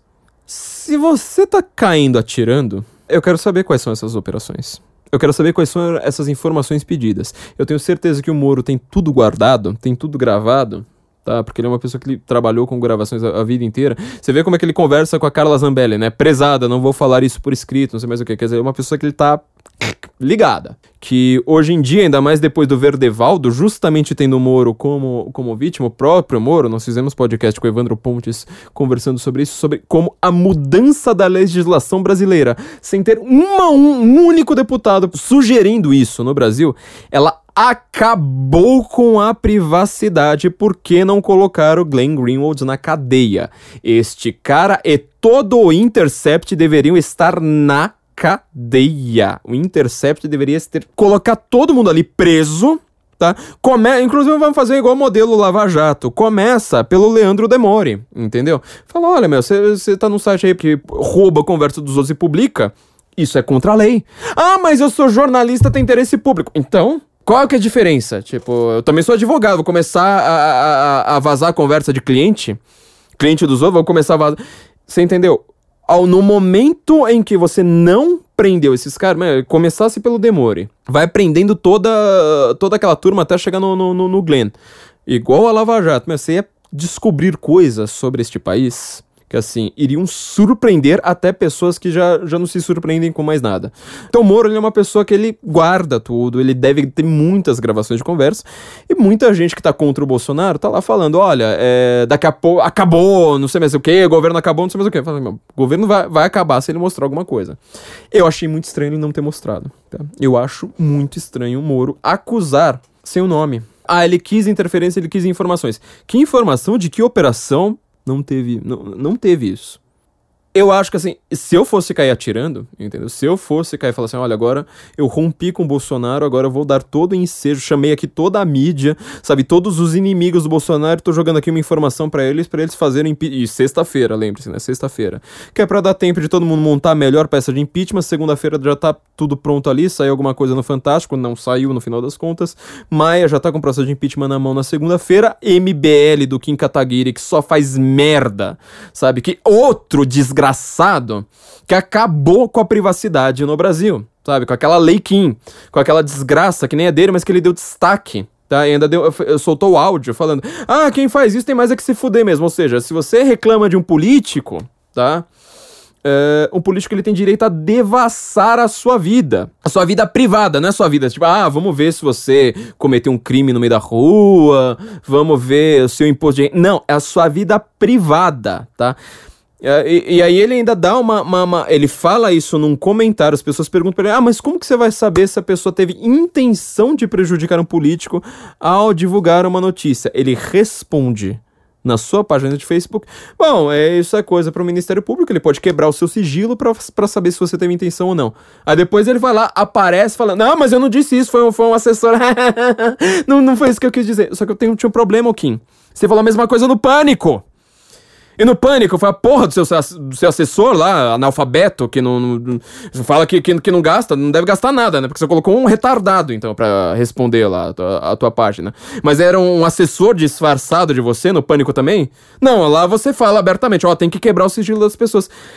Uma pessoa imbecil como esse moleque, moleque, já dei aula para ele, é um moleque. Esse moleque ele vai lá, ele tá simplesmente falando: olha, antes de você saber, de, de alguém saber se você é culpado ou não, um político já vai ter direito a ter a sua privacidade. Ele vai ver seus nudes, ele vai ver é, se você passou alguma senha do banco, sabe, pelo WhatsApp, ele vai saber com quem que você anda falando, com quem que você anda, anda deixando de falar, ele vai saber o que é que você falou em privado, assim por diante. Ele tá lá falando bonito. Ah, não, é pra saber, é só quebrar o sigilo, a pessoa acabou. Você tratou um inocente, ô desgraçado, já.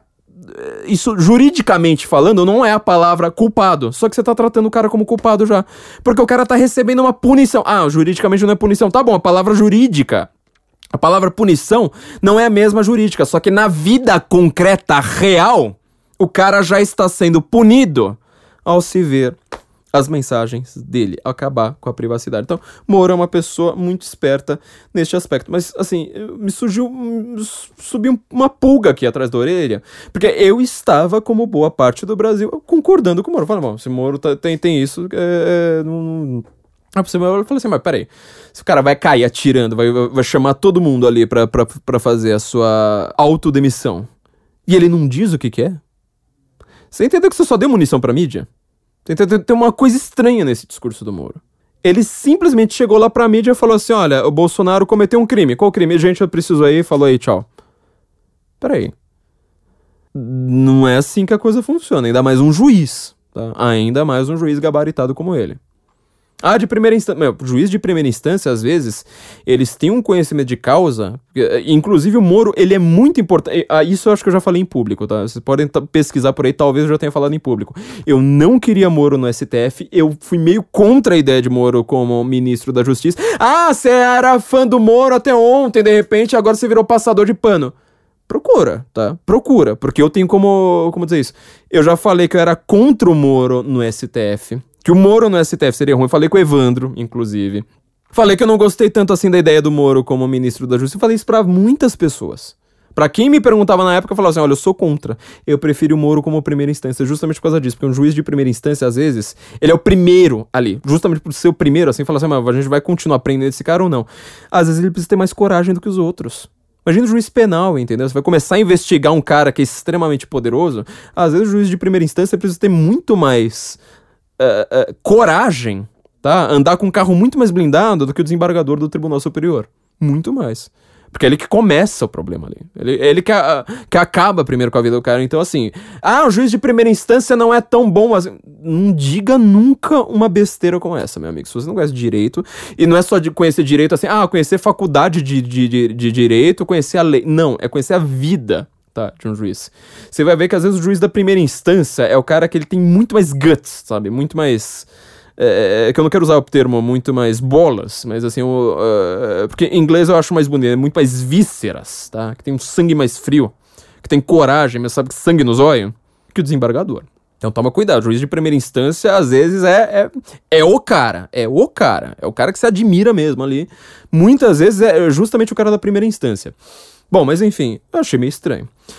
Por outro lado, eu estava como boa parte dos brasileiros. Eu estava falando, olha, eu admiro o Moro, mesmo sabendo que ele tem ideias progressistas, mesmo sabendo esse caso da Ilona, que eu sabia de muito mais detalhes do que vocês sabem.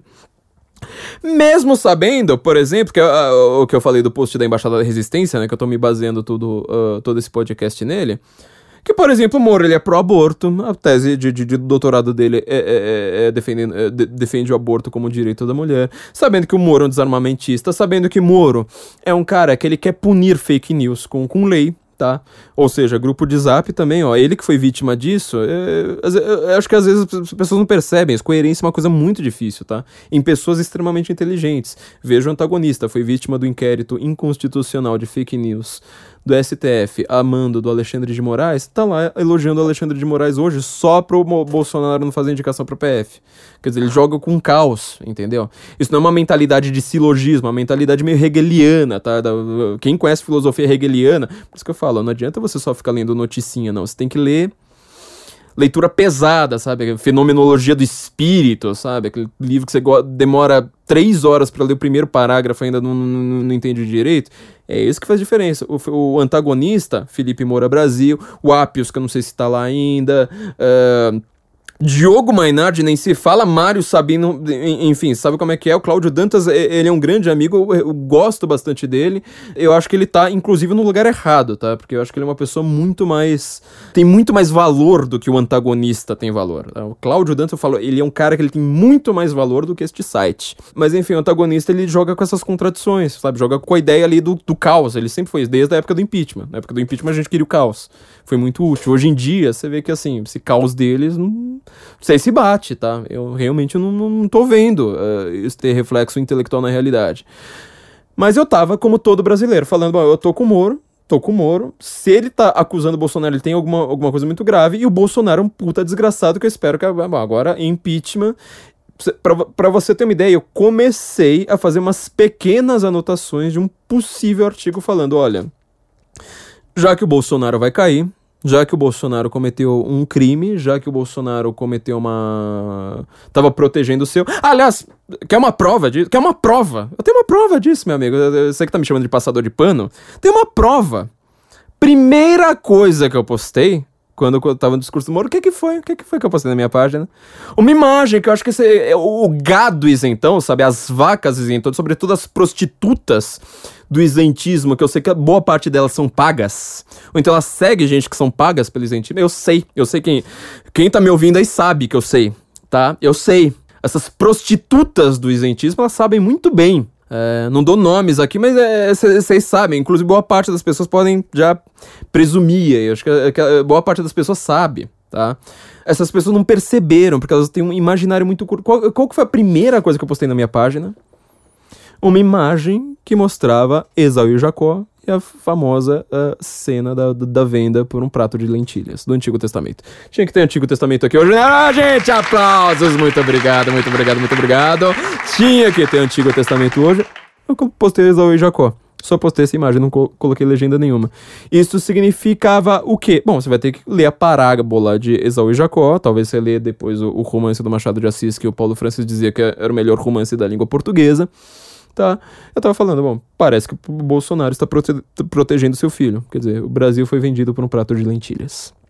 Foi isso que eu postei. Então não vem me falar que eu sou. Como é que é? Passador de pano gado, petista de. Porque eu sou intelectual, desculpa. É, eu não vi ninguém fazer uma análise do, do, do, calibre que eu estou fazendo aqui agora. Desculpa, meu calibre é maior. É, eu postei Isaú e Jacó porque eu tava como todo mundo. Eu falei assim, mas pro Moro, pro Moro tá fazendo isso, como Bolsonaro cometeu um crime. Eu comecei a escrever um artigo comecei a escrever notas, né, para um artigo falando, olha, se, se aconteceu isso com a direita, nós precisamos então fazer um, uma autorreflexão, tá, de um projeto uh, que deu com, burros, com os burros na água, quando tentou se concretizar. Então, ao invés da gente fazer uma coisa agora pensando nas próximas eleições, pensando em um projeto político, a gente vai ter que viver uh, como uh, os exilados russos faziam.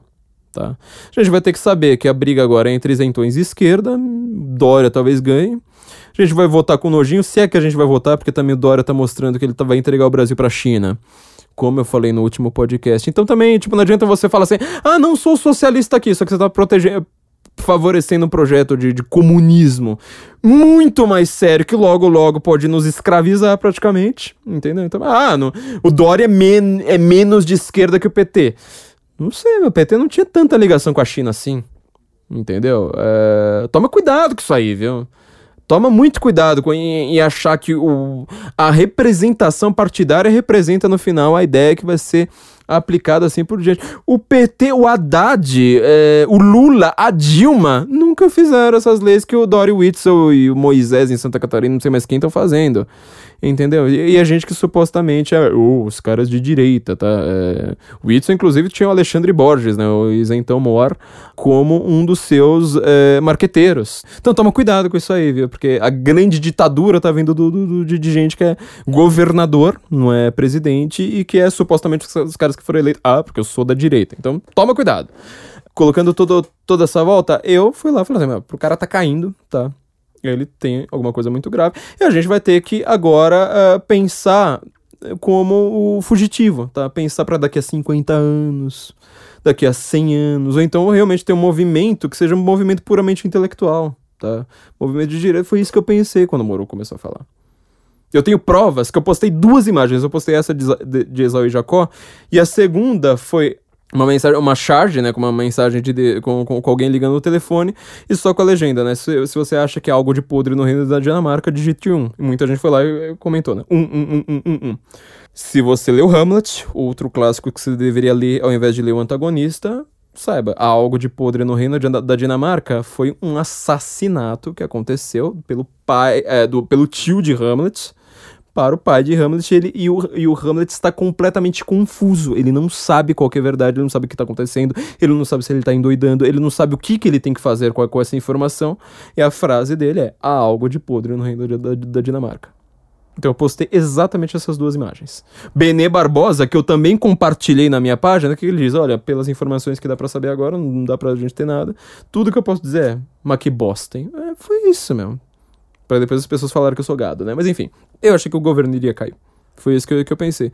Só que essa me deu essa pulga atrás da orelha. E a outra pulga, é, e essa não foi uma pulga. Eu olhei e falei assim: ó, pera aí, Moro falou uma besteira agora que não. Eu acho que isentão, inclusive, eu postei isso E muita gente ainda vem falar que eu tô passando pano. É que eu não tenho tempo para isso nem, na verdade, curiosidade, mas a vontade que dá é perguntar pra pessoa pra pessoa. Então, eh, diga, você concorda com o Moro? Moro disse, nem no, no governo da Dilma. Ele usa exemplo da Dilma Rousseff, né? É, ela não, não fez interferência na, no comando da Polícia Federal tem esse artigo no site que foi escrito por mim, no, no, no Senso Comum que já foi escrito por mim, no qual eu estou dizendo exatamente isso. Assim, é simplesmente ridículo dizer que o PT não interferiu na Polícia Federal. Por um fator muito, muito, muito, muito, muito, muito simples. Eles eram a Polícia Federal. Quem interfere, quem, sabe, zoou o coreto, é justamente um cara chamado Sérgio Moro. O Lula quis trocar o comando da Polícia Federal, inclusive pediu para avisarem de operações com 30 dias de antecedência para o Lula. Entendeu? Isso lá na época do Lula, meu, antes de 2010. A Dilma começou a ficar nervosa. É, tá documentado, tá lá. Tá, tem, tem, tem, tem, lá os links, os prints no, no, no, no meu artigo. A Dilma, Dilma Rousseff, esta estadista, tá? esta pessoa assim tão sábia, esta líder da nação, ela também ficou irritada e pediu para o José Eduardo Cardoso, seu ministro da Justiça, na época, antes de virar a AGU, para ele avisá-la também sobre operações da Polícia Federal, porque ela estava cansada de ser surpreendida. Você acha que a Dilma tava. Ah, ah não, eu vou ser surpresa porque, né, você vai que mataram um traficante, eu não vou ficar surpresa. Não, ela tava protegendo o próprio rabo, meu amiguinho. Que, que história é essa, Moro? Sério. Isso é uma coisa que eu gostaria de perguntar pro Sérgio Moro, senhor, mini, eh, senhor ex-ministro Moro. Me diga, o que, que você quis dizer com essa história de que o PT não interfere na Polícia Federal?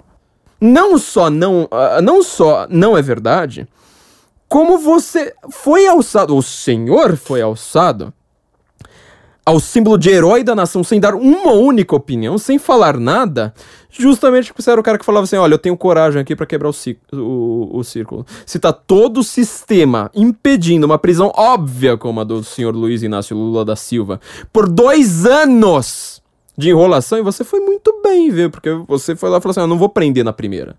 Foi enrolar, enrolar, enrolar, junta mais pobre segue toda a buro burocracia, segue todo o rito. Ah, colocaram mais coisa aqui que vai enrolar mais. Tudo bem, aceito, vamos lá, vamos desmiuchar tudo isso, vamos esmiuchar tudo isso aí. Tá, tá, tá. Meu, foi sensacional.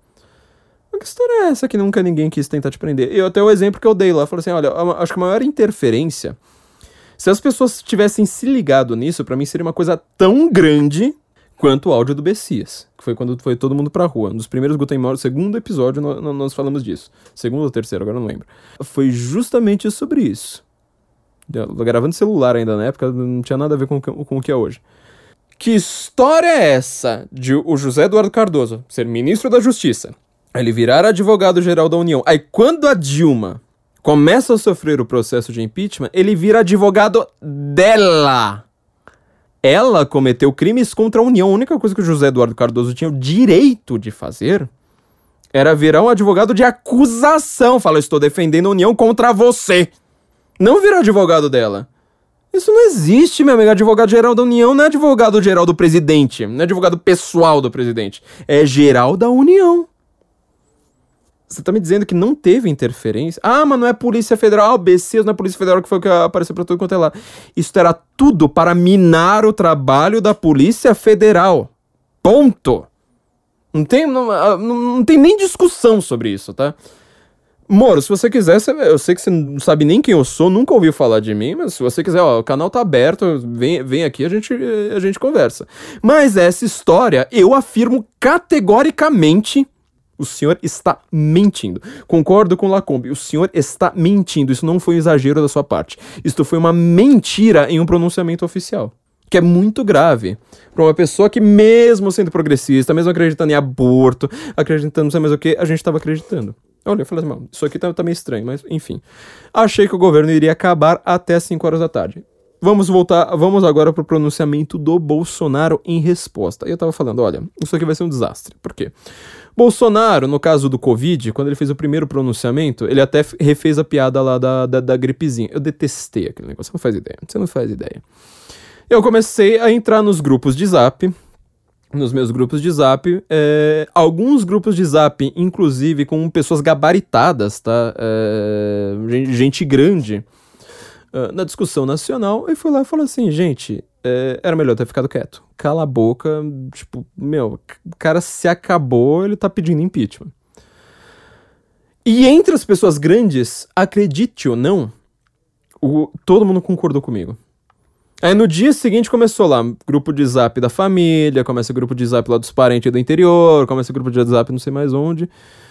Aí que eu comecei a entender. Eu escrevi aquele artigo se você quiser entender isso, eu não vou entrar nesse, nesse assunto. Eu escrevi, eu escrevi, aquele artigo. O discurso do Bolsonaro não foi feito para você. Ali eu explico porque que eu mudei de opinião. Conversei com o advogado, já tinha falado, meu, foi um desastre, uma tragédia, não sei mais o que. Depois que eu fui entender, peraí, ele tá falando com o povão. Quem tem rede social, quem escreve tudo bonitinho no Twitter, sabe, com raríssimos erros de gramática, essas pessoas já tinham todas as informações que precisavam. Ele tava querendo chegar lá no cara no interior do Piauí, entendeu? É, enfim leia lá o artigo, mas é, é só um exemplo. Eu falo assim, olha, um cara que faz isso, acho que ele vai acabar se dando mais munição ainda, tá? É, acho que ele vai acabar se destruindo de vez e tem que pensar já no, na, na, ideia de impeachment, sabe? É, eu comecei a pensar na musiquinha dos negões, pode colocar aí ao fundo. Eu comecei a pensar na musiquinha dos negões. Falei, olha, acabou, já era. Quando começou o discurso do Bolsonaro, eu vou fazer agora uma análise mais linguística do que simbólica. Essa simbólica ainda vou ter que fazer por escrito, tá? Não, não, não adianta, mas vamos ouvir com, com, com essa música maravilhosa. Ele começa descrevendo como é que ele conheceu o Sérgio Moro. E ele fala de um ponto da sua biografia que foi, assim, um desastre para ele próprio e não para o Moro. Que foi quando o Moro desprezou no aeroporto. Eu lembro dessa cena e eu falei, olha, isso aqui é uma coisa que, por exemplo, o Alckmin, sabe? Que pegou um, um horário de TV tamanho de um feudo e conseguiu sair com 4%. É, se ele fosse uma pessoa minimamente inteligente, o que, que é Alckmin não é? Ele teria usado muito essa cena, tá? Fala, olha como é que o muro que, que, que o Brasil tanto gosta trata o Bolsonaro. Não, não, usou tanto assim. Eu nem lembro se usou. Quer dizer, o Bolsonaro jogou holofote numa cena que é negativa para ele ponto que me chama atenção. Por que, que você chama atenção pra algo que, te, que, que pega mal para você? Bom, continuou. É, ele vai lá e começa a falar: Olha, não sei quem, quem que ele votou no primeiro turno, não quero saber, não tô nem aí. Mas era um ministro desarmamentista e começa, ao invés de atacar a biografia do Moro, ele simplesmente, a única coisa que ele, que ele usa é desarmamentista e comenta Ilona Sabó, que todo mundo já tinha esquecido. A base do Moro eu tinha esquecido dessa história. Vamos falar da Ilona Sabó. Falei assim, boa, né? Essa foi, foi, foi de ter lembrado. E aí ele comenta do Queiroz.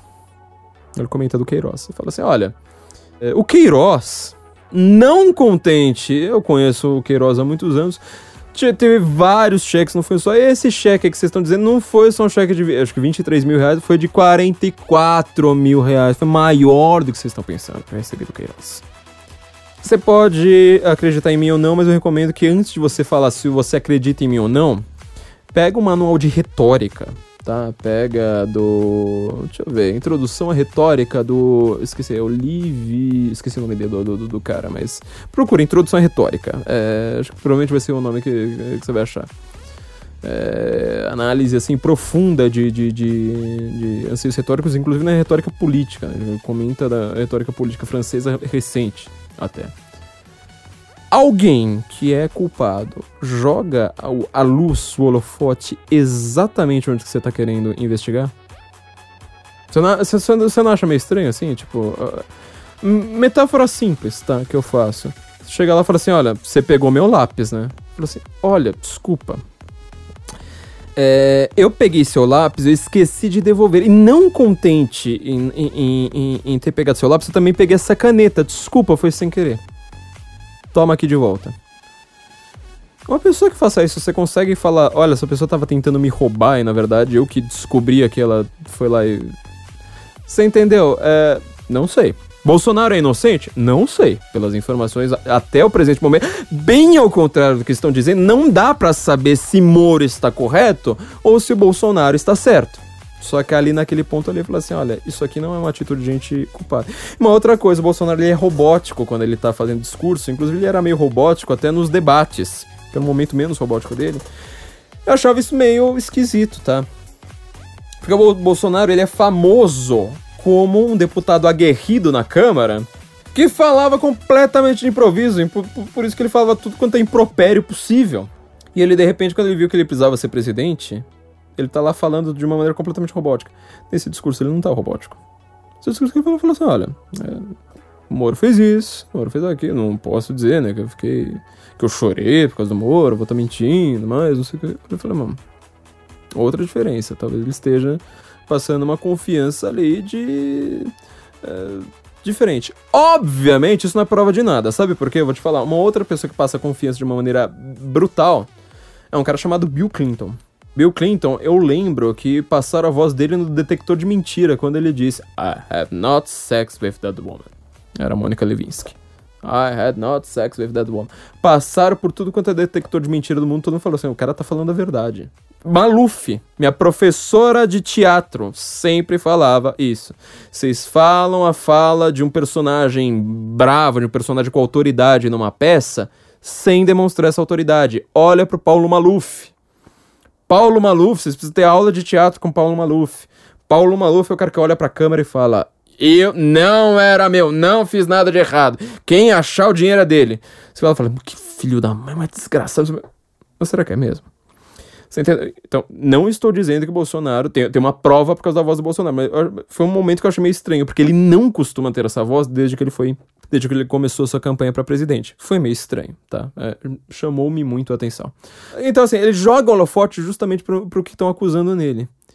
E aí eu faço um. um, um, um... Bom, eu vou, eu vou, fazer o paralelo depois, né? Mas assim, você entendeu que quando ele começa a falar disso, ele começa a falar assim: olha, estão me acusando pela mídia disso, estão me acusando daquilo. Eu vou falar do Renan, sabe? Esse foi um ponto da, da, da história brasileira, tá? que, sei lá, é comparável ao filo porque aquilo, é, é comparável à renúncia do próprio Jânio, sei lá, é comparável, acho que só Dilma conseguiu ter, ter discursos é, desse nível, só que ela ia pelo negativo, né, quer dizer, mandioca, é, sei lá o que, cachorro atrás, ela, ela ia pelo ridículo, mas do, do, dos discursos ali do, do Brasil, eu falei assim, meu, esse cara, eu tava achando há minutos atrás que esse cara iria ser empichado e que eu não iria fazer nada, eu tenho que falar assim, olha, nós somos um site que, tipo, a gente não. A gente defende a verdade, tá? Se a verdade tá com o Moro, então é com o Moro. E a gente votou, inclusive, num cara que, que colocou o Moro como ministro. Bom, lamentavelmente não deu, não deu certo, o cara se mostrou um, um sacripante, então agora vamos, vamos pedir impeachment. Mas eu falei assim, ó, estranho isso, né? Chamar atenção pro Renan. Tá? Foi uma coisa assim meio. Também ridícula, mas assim, foi ridícula no outro nível, porque o ridículo que. Assim, ele espera que seja ridículo, entendeu? Ele tá controlando, ele tá com a intenção de que aquilo ali seja ridículo. Então não é como saudar a mandioca. É, segundo ponto, uh, meio estranho. E aí ele diz, justamente, ele fala assim: eu queria informações da Polícia Federal porque eu queria relatórios, tá? Aí eu olhei e falei assim: hum, sabe qual é o problema? As pessoas que eu conheço que trabalham, eu não conheço da, da, da PF, mas assim, que trabalham com Polícia uh, Civil de São Paulo, que trabalha com, uh, uh, sei lá, qualquer, qualquer coisa envolvendo crime. Até, até prefeito, tá? Que pre prefeitura geralmente só tem a guarda municipal. Mas até prefeito cuida disso. Eles têm que ter informe de inteligência. Eles precisam ter informe de inteligência para poder trabalhar, para poder definir política. Volta lá que eu falei lá no começo, como é que foi a frase do cara, que eu vou ler aqui de novo. Olha só como é que é. Moro era um juiz até ano passado, não político. Não, não temos que saber nenhuma ideia dele. Faz muito bem um juiz não ter posicionamentos políticos. O Moro não era mais juiz. O Moro era um ministro. E um outro detalhe, pelo que dá para entender, aí não, não, não, não a garantia, tá? Eu tô falando só pelo, pelo que dá para entender, mas pelo que dá para entender, o Bolsonaro está pedindo informes ao próprio ministro. Se o ministro não entrega informe, meio estranho. Mas mesmo que ele peça ao policial, sinto muito, mas assim, um político bom, presidente bom, um presidente mais desgraçado de todos, os dois trabalham com informes da Polícia Federal. Os dois. E às vezes esse informe, se é uma informação sigilosa. É outro ponto, né? Se é uma informação sigilosa, é, é, é questão de quem faz o relatório esconder do presidente. E não do presidente. Não do presidente. Guarda mais essa informação que a gente vai jogar lá, lá, lá pro final. Ah, ele falou assim, mas peraí, se, se, o cara tá sendo acusado de interferência, ele vai lá e ele explica qual é a interferência que ele quer. E ele não tem resposta do Moro. Ele não teve resposta do Moro até então. E a resposta ó, foi posterior a isso. Guarda, guarda essa informação. O Bolsonaro responde, fala assim: você está dizendo que eu interferi na, na, na, Polícia Federal? Desculpa, Moro, mas eu não vou sair daqui como mentiroso. O que eu pedi foram relatórios. O que eu pedi foi investigação sobre Adélio Bispo. Eu quero saber por que a Marielle tem, uh, o Adélio Bispo não tem. Eu quero saber porque, assim, eu deixei você indicar todos os, os subs da, da, da Polícia Federal. Era só gente do Paraná. Tô dizendo que é ruim? Não, não tô dizendo que é ruim. Mas por que só gente do Paraná? Outra coisa que o Moro não respondeu. Moro deveria responder isso aqui. O Moro deveria. Porque ele é ministro, ele não é juiz. Ele precisa mostrar qual é a, posição dele. Sim, quer dizer, é, é, tinha que mostrar pelo menos pro Bolsonaro. Entendeu? Ou, se é pra agir com completa autonomia, pelo menos eu acho que ele precisava, moralmente, falar assim: olha, eu tenho uma explicação. Eu acho que esses caras aqui uh, são os melhores. Só que eu acho que a, a, explicação do Moro vai ser: esses caras aqui são de confiança. Aí, de novo, a gente vai batendo o que a gente falou sobre indicação uh, técnica ou, ou, ou, ou, política. Quer dizer, Moro está agindo politicamente. Sinto muito, ele é um ministro. Ele está agindo politicamente e o Moro não fez indicações técnicas. Quer dizer, diante do Bolsonaro colocar indicação técnica, o Moro vai lá, todo, todo, toda a equipe que o Moro monta é uma indicação política do Moro. Sim, mas ah, tá vendo? Essa, essa, é, este paradoxo, esta contradição brutal é impossível de se escapar. A, defesa do Moro não consegue é, é, escapar disso. Então, enfim, né? A situação tava bem esquisita ali. O Bolsonaro ele começou a jogar luzes sobre coisas que estavam ocultas até do seu público. Até da sua base de apoio. Eu não sabia disso. Eu nunca tinha ouvido falar desse negócio do Moro. Eu nunca tinha ouvido falar que o Bolsonaro pediu um report, pediu um. Aliás, essa, essa palavra americana é exatamente isso. Report, quer dizer, é, é político pedindo pra político. É, quem que a gente prendeu hoje? Como é que tá as operações? Onde que precisa mandar mais carro? Onde precisa mandar colocar mais dinheiro? Ministério da Justiça controla isso. E isso vai ser pedido para o executivo. O executivo precisa saber onde que estão essas coisas. Então, assim, é, o Moro precisa explicar, falar assim: olha, mas que report que foi esse? O que, que o Bolsonaro te pediu? Talvez ele tenha gravação, talvez eu mude de ideia na semana que vem, tá? No dia que sair esse podcast. Vai que o Moro amanhã mostra uma bomba falando: ó, aqui tá uma gravação aqui do Bolsonaro falando assim: ó, a investigação do Flávio Bolsonaro no Rio de Janeiro. Que é, da, da, que é estadual, mas vai que tem uma operação secreta da Polícia Federal, não sei tá? Mas é, a investigação, não sei mais o que, é, é, é para proteger os meus. Deputados bolsonaristas, vai não sei mais o que, lá aquela história lá do print da Zambelli, era pra, pra não prender ninguém, viu? É, nunca prenda um, bolso, um bolsonarista. Vai que o Moro mostra isso, mas até agora ele não mostrou. Entendeu? Você entende, que quando você olha pro discurso assim, sabe? Tipo, ponto a ponto, olhando com calma, respira, vai dormir, no, ó, pensa nisso no dia seguinte, você olha e fala assim, mas peraí, quem deixou a ponta solta nessa história foi o juiz técnico, não foi o tiozão do pavê, meu. É, você reparou, é até bizarro, tá? Pra mim é bizarro. Pra mim é bizarro porque eu não sou tiozão do pavê. Eu demorei para entrar no Bolsotran. Eu briguei com um monte de gente da direita. Eu, eu, eu, bloqueei mais gente numa, numa madrugada na minha página do que eu tinha bloqueado de, de petista em 10 anos. Entendeu? Eu briguei com um monte de gente por causa de bolsonarismo. Eu peço desculpas aqui e nomeio pessoas a quem eu devo pedir desculpas. Porque, na verdade, eu já pedi desculpas para essas pessoas em privado, mas eu quero aproveitar para pedir desculpas em público. Gil Diniz, deputado Gil Diniz. Gil Diniz, eu quero te mandar um abraço aqui e pedir desculpa. Eu já pedi desculpas em, em privado. Você já me. A gente já, já, já, se acertou, já nos encontramos algumas vezes depois disso, mas eu quero assim, ó, Gil Diniz, eu já falei mal de você. Porque eu tava querendo defender o isentão, que depois enfiou uma faca nas minhas costas e me acusou de crime em grupinho de WhatsApp. Entendeu? É, tudo quanto é jornalista desse país que é amigo lá do, do, do, do isentão em questão, sabe? Acredita até hoje que eu recebo dinheiro, entendeu? Acredita até hoje em crime que ele me imputou. Só que o cara não é homem para falar na minha cara. Eu falei mal de você para proteger aquele desgraçado. Então, desculpa, Gil Diniz. Desculpa, ó, tô te pedindo desculpa em público.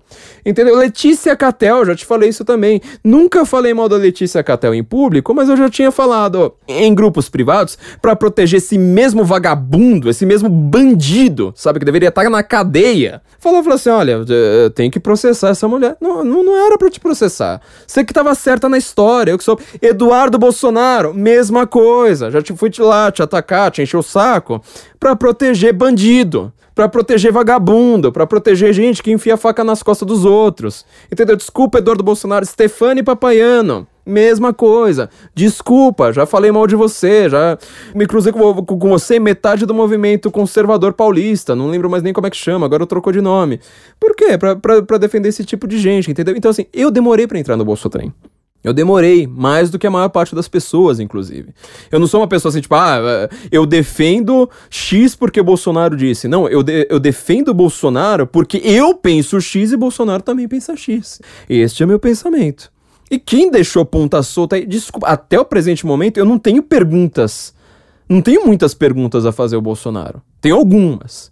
Mas não tenho muitas perguntas a fazer ao Bolsonaro, porque ele, pelo menos, ele, ele respondeu algumas coisas. Agora o Moro não.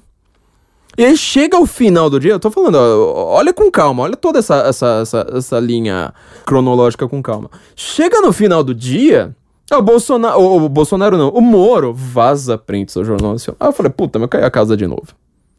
Meu pensamento na hora foi falar assim, agora caiu a casa de vez, vazou, vazou print. Na verdade, eu tava assim, eu, eu vi o discurso do Bolsonaro e falei assim, olha, o cara tá indo bem.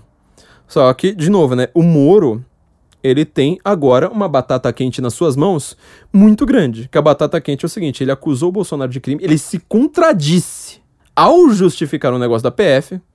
Que ele fala: ah, no dia, se, se fosse só esse negócio da indicação pro STF, eu teria aceitado ontem.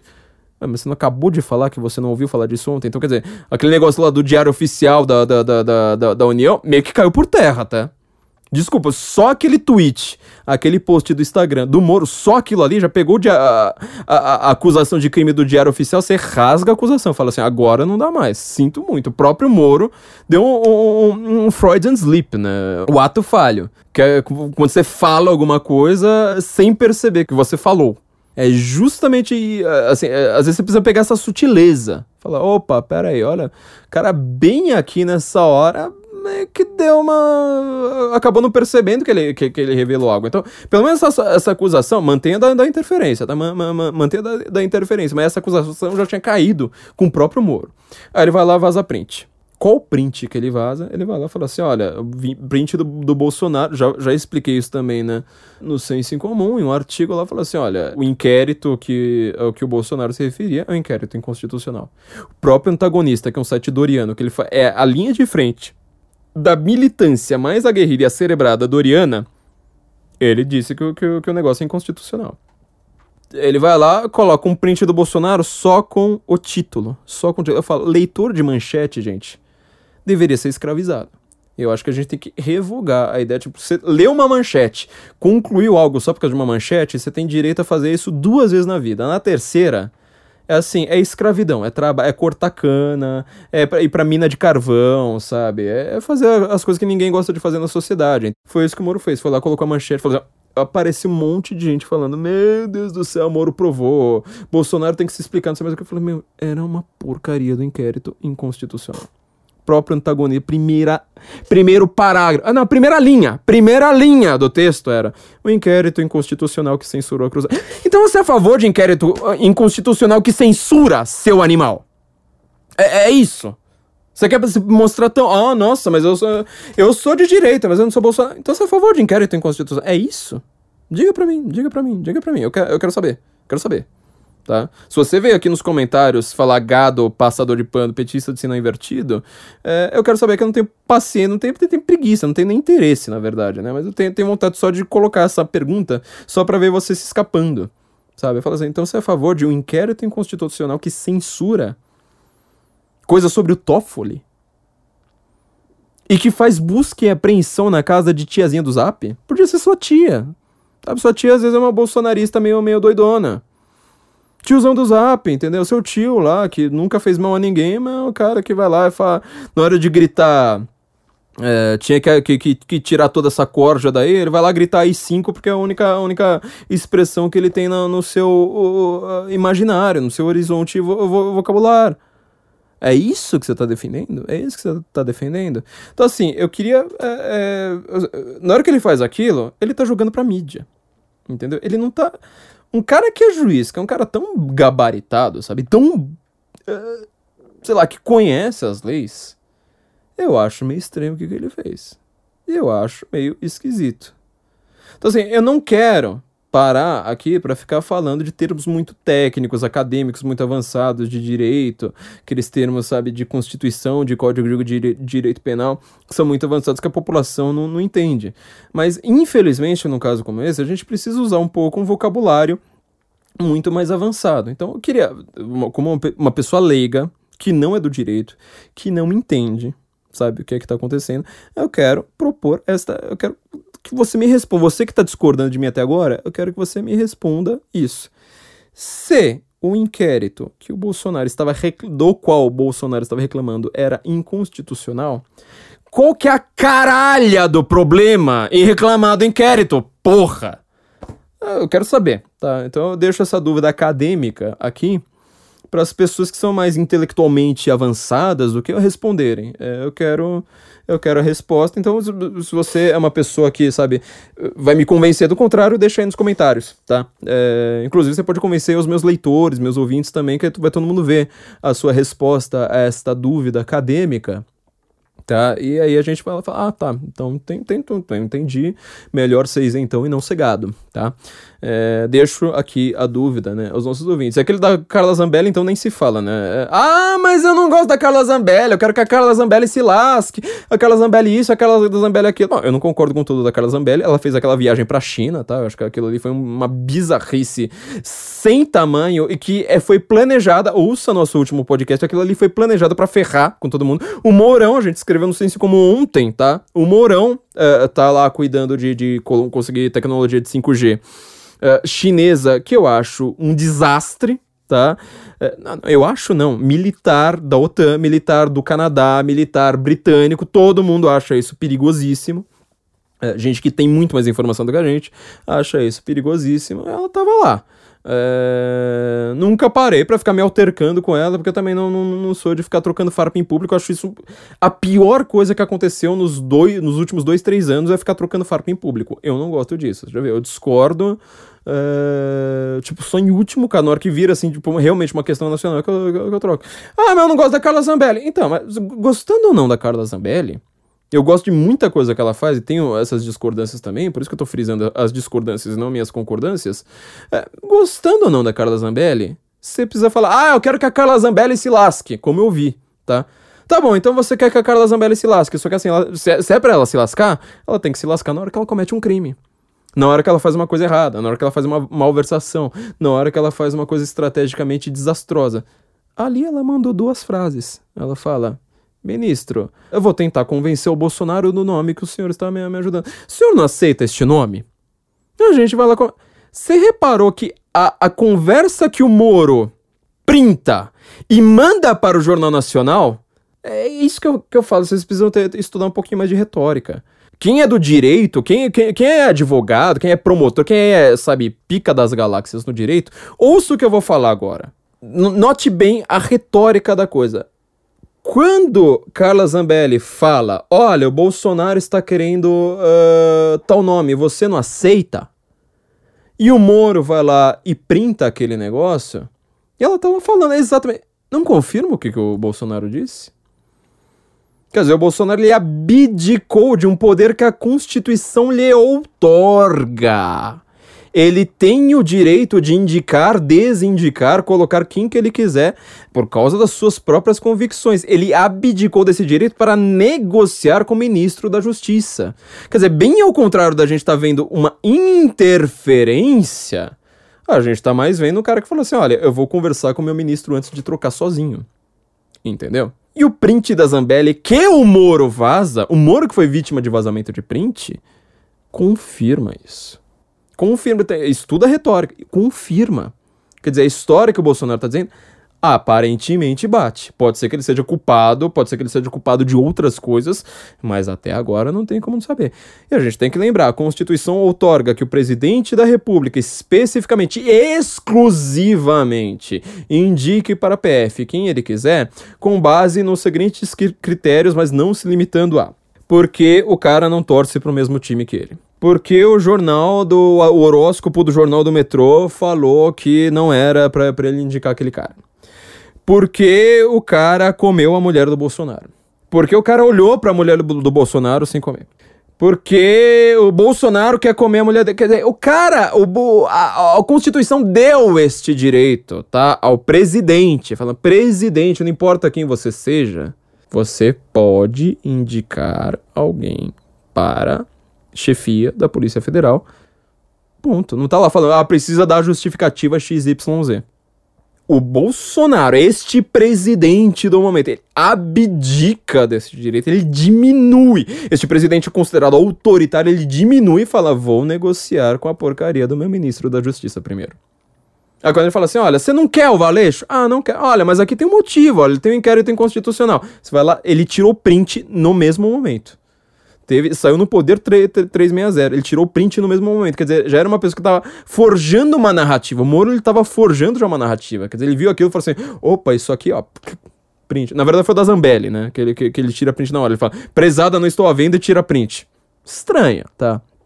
É, muito estranho. Por que, que você precisa já tirar print na hora? O print saiu com a mesma data, o mesmo horário ali uh, da, da própria conversa. Muito estranho, você entendeu? Parece que o Moro tá querendo criar uma narrativa. Eu acho isso muito esquisito. É um juiz. Ah, ah não, não, era o papo aqui que a gente tava falando? Ah, o cara é juiz, é um técnico. Pera aí, ele já tá agindo aqui de uma maneira bem esquisita. Então, ele vai lá, tira print da manchete e vaza pro Jornal Nacional. Ele vazou duas coisas pro Jornal Nacional que não provam nada. E uma delas, aliás, as duas, uma prova que o Bolsonaro estava querendo negociar com ele antes de exercer o seu direito direto da Constituição. E o outro, da Zambelli, prova que isso aí vinha de muito tempo. Quer dizer que o Bolsonaro estava realmente querendo se acertar, diminuir. Aí o que, que as pessoas falam? De novo, estuda retórica, estuda linguística, etc. Ah, tá prova. Bolsonaro quis interferir. Bolsonaro quis interferir. Bolsonaro, ah, ele interferiu. O que importa agora é que o Bolsonaro interferiu agora é impeachment, acabou o Bolsonaro, não sei mais o que. Cadê a interferência? Cadê a interferência? A pergunta que eu faço: cadê a interferência se você, se você está negociando com o Ministério da Justiça? Se você pode fazer ela de, de, de, de pronto e, e, e, etc. Aí aparece um monte de gente lá falando: ah, por causa do Flávio Bolsonaro, é porque ele quer blindar o Flávio Bolsonaro, não sei mais o que. É, é, ah, é por causa do, do, Carlos Bolsonaro também, como saiu no Fantástico. Saiu no Fantástico. Ah, tá querendo. O, o, Fantástico ele não diz isso, mas o fato dele colocar uma coisa com Flávio Bolsonaro, com Carlos Bolsonaro, dá justamente a entender. Quer dizer, é, é uma acusação sem, sem você dizer. Eu estudo retórica, viu? Eu estudo retórica com grego, eu já li Lísias, entendeu? Eu já li retor grego, que era o maior advogado da, da, da Grécia, que hoje não tem por 24 séculos não teve nenhum retórico que chegou, perto desses caras, tipo Cícero, estuda a carta de Cícero. Desculpa, uma coisa eu entendo, tá? Essa coisa já era, retórica, assim, eu fui em todas as aulas de retórica da faculdade. Todas as optativas, fiz todas, todas, todas, todas. Eu vou te dizer, isso aqui é, de novo, algo. Aí é, é algo que não me cheira bem, não é algo de podre no reino da, da Dinamarca. Como você fala assim, mas peraí. Tem, tem aqui uma tentativa de forjada de narrativa. Quando você usa a palavra interferência, você está querendo dizer que o Bolsonaro está querendo, de, de fato, se proteger. Por causa do Carlos Bolsonaro, por causa do Flávio Bolsonaro. Agora, você entendeu qual que é o problema de você dizer, por exemplo, Flávio Bolsonaro, Justiça Estadual. Ministério Público do Rio de Janeiro negou a porcaria da manchete do Intercept, falando do pica mais grossa, mais maior que um cometa, sei lá como é que é. O Ministério, mesmo no, no mesmo momento, Ministério Público, não tá na alçada do Bolsonaro. Negou a reportagem, falando assim, tudo que vocês estão falando aí é uma puta bobagem. Tudo falso. É porque qual, qual que é o problema de você falar como o antagonista disse, tá? Um texto muito provavelmente escrito pelo Juveninho Felipe Moura Brasil, é, porque mostra ali os trejeitos dele, né? Uma, uma fetação, sabe, para falar que vira um chibolé para você identificar que o texto é dele.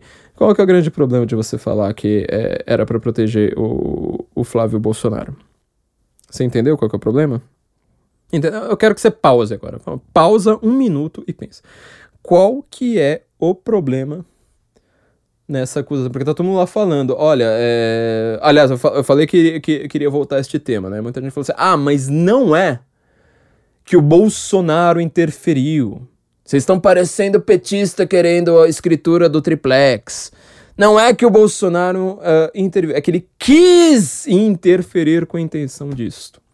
Ele quis interferir com com a intenção de, de, de proteger o Carlos Bolsonaro. Eu quero que você pause agora este podcast por um minuto e reflita em qual que é o problema com essa acusação. Pausa aí, pausa. Voltou? Então, agora eu vou te dizer qual que é o problema. Espero que você tenha acertado. Porque eu fiz, fiz esse exercício, sabe, desde, de, de sei lá que dia, com todo mundo com quem eu conversei, acho que ninguém acertou. Para pra pensar, a resposta é muito simples. O Sérgio Moro não disse isso. Ponto. Você vê que a notícia, ela já chega interpretada, meu amigo. Você, você leu isso no Antagonista, você leu isso na Folha, você viu isso no Fantástico. Eles colocam duas informações juntas, a mesma coisa que o Moro tentou fazer. Coloca duas informações juntas, a sensação que te dá é tipo, o Moro falou que estão protegendo Carlos Bolsonaro. Mas o Moro não falou isso. O Moro não falou em momento nenhum. O Moro simplesmente falou: olha, eu tô saindo aqui porque parece que teve uma interferência aí. Eu queria que fosse um cara na PF e vai ser outro. E falou aí, galera, eu, eu tô saindo. Só que quem dá esta informação dá com uma outra informação junto. Era porque ele tava chegando perto do, do, do, Carlos Bolsonaro. Era porque ele tava chegando perto do Flávio Bolsonaro. Era porque é, o Bolsonaro, é, sei lá, tava. Você entendeu que. A forma como te manipulam para você ter uma certeza na sua vida, falar, olha, está provado agora. Gabinete do ódio. É, é era perfis do, robôs do Carlos Bolsonaro. Ô, meu amigo, se você não é petista, você é robô do Carlos Bolsonaro. A mídia te considera robô do Carlos Bolsonaro. Todo mundo te considera de, de, de esquerda, te considera robô do Carlos Bolsonaro. Você entendeu que você chegou com as duas informações sem nenhuma conexão entre uma e outra e o seu cérebro fez o link. Eu reparei, eu fiz isso com todo mundo, ninguém. Simplesmente ninguém tava falando assim, nossa, é mesmo, Moro não falou porcaria nenhuma do Carlos Bolsonaro. Mas todo mundo fica martelando tanto as duas informações. Joyce Hasselman. Ah, porque tá, tá, ela já anunciou tudo que ela foi falando do Moro, ela foi falando do Carlos Bolsonaro junto. Ah, estão blindando, estão blindando, não sei mais o que. O Moro não falou que ninguém tá blindando ninguém. O Moro não falou. Talvez ele fale agora. Talvez ele jogue uma bomba agora. Só que ninguém falou. Olha com a palavra blindar. Agora você pensa em blindar, assim, ao invés de pensar no, no áudio blindado da Joyce, tá? Tem texto aí da, da, da, da Milene Reis no Senso Comum comentando umas coisas bem estranhas sobre esse áudio da Joyce é que deveriam ser investigadas, tá? Mas em vez de pensar em blindado, você já pensa. Carlos Bolsonaro. Você vê como é que a palavra já, já, já vem assim, o link imediato. Já, já, teu cérebro já, ele não, não, não consegue mais pensar na palavra blindar sozinho. Já vem Carlos Bolsonaro, Flávio Bolsonaro, Eduardo Bolsonaro. Você reparou nisso? O Moro não falou que o Bolsonaro tá blindando ninguém, mas todo desgraçado noticia isso. Inclusive, é, gente retardada, sabe, num site que é supostamente de direita como antagonista, ninguém percebe. Ninguém vai lá deslindar, fala assim, nossa, vou respirar com calma e vou ver. Quem é que falou que, quem mesmo? Moro falou? Foi, foi, foi interpretação do antagonista? Ninguém. Ninguém, ninguém. Entendeu? Então, uh, entendo. O, o Moro trocou de cargo, tá? É, o Moro, ele não tem mais... Uh, uh, ele tem umas exigências que não eram... não, não, não, não, não, não, não eram as mesmas de sempre. E eu queria comentar aqui só duas coisas para terminar. Antes de ter, da gente terminar, eu queria lembrar para você que uh, o Moro talvez perca o emprego, tá? O Moro uh, pode ser que ele perca. Bom, ele abdicou do seu emprego, falou que vai descansar. Também achei meio estranho, né? Tipo, você já viu algum ministro chamar coletiva para dizer que vai uh, se demitir? E falou que ele vai fazer no futuro?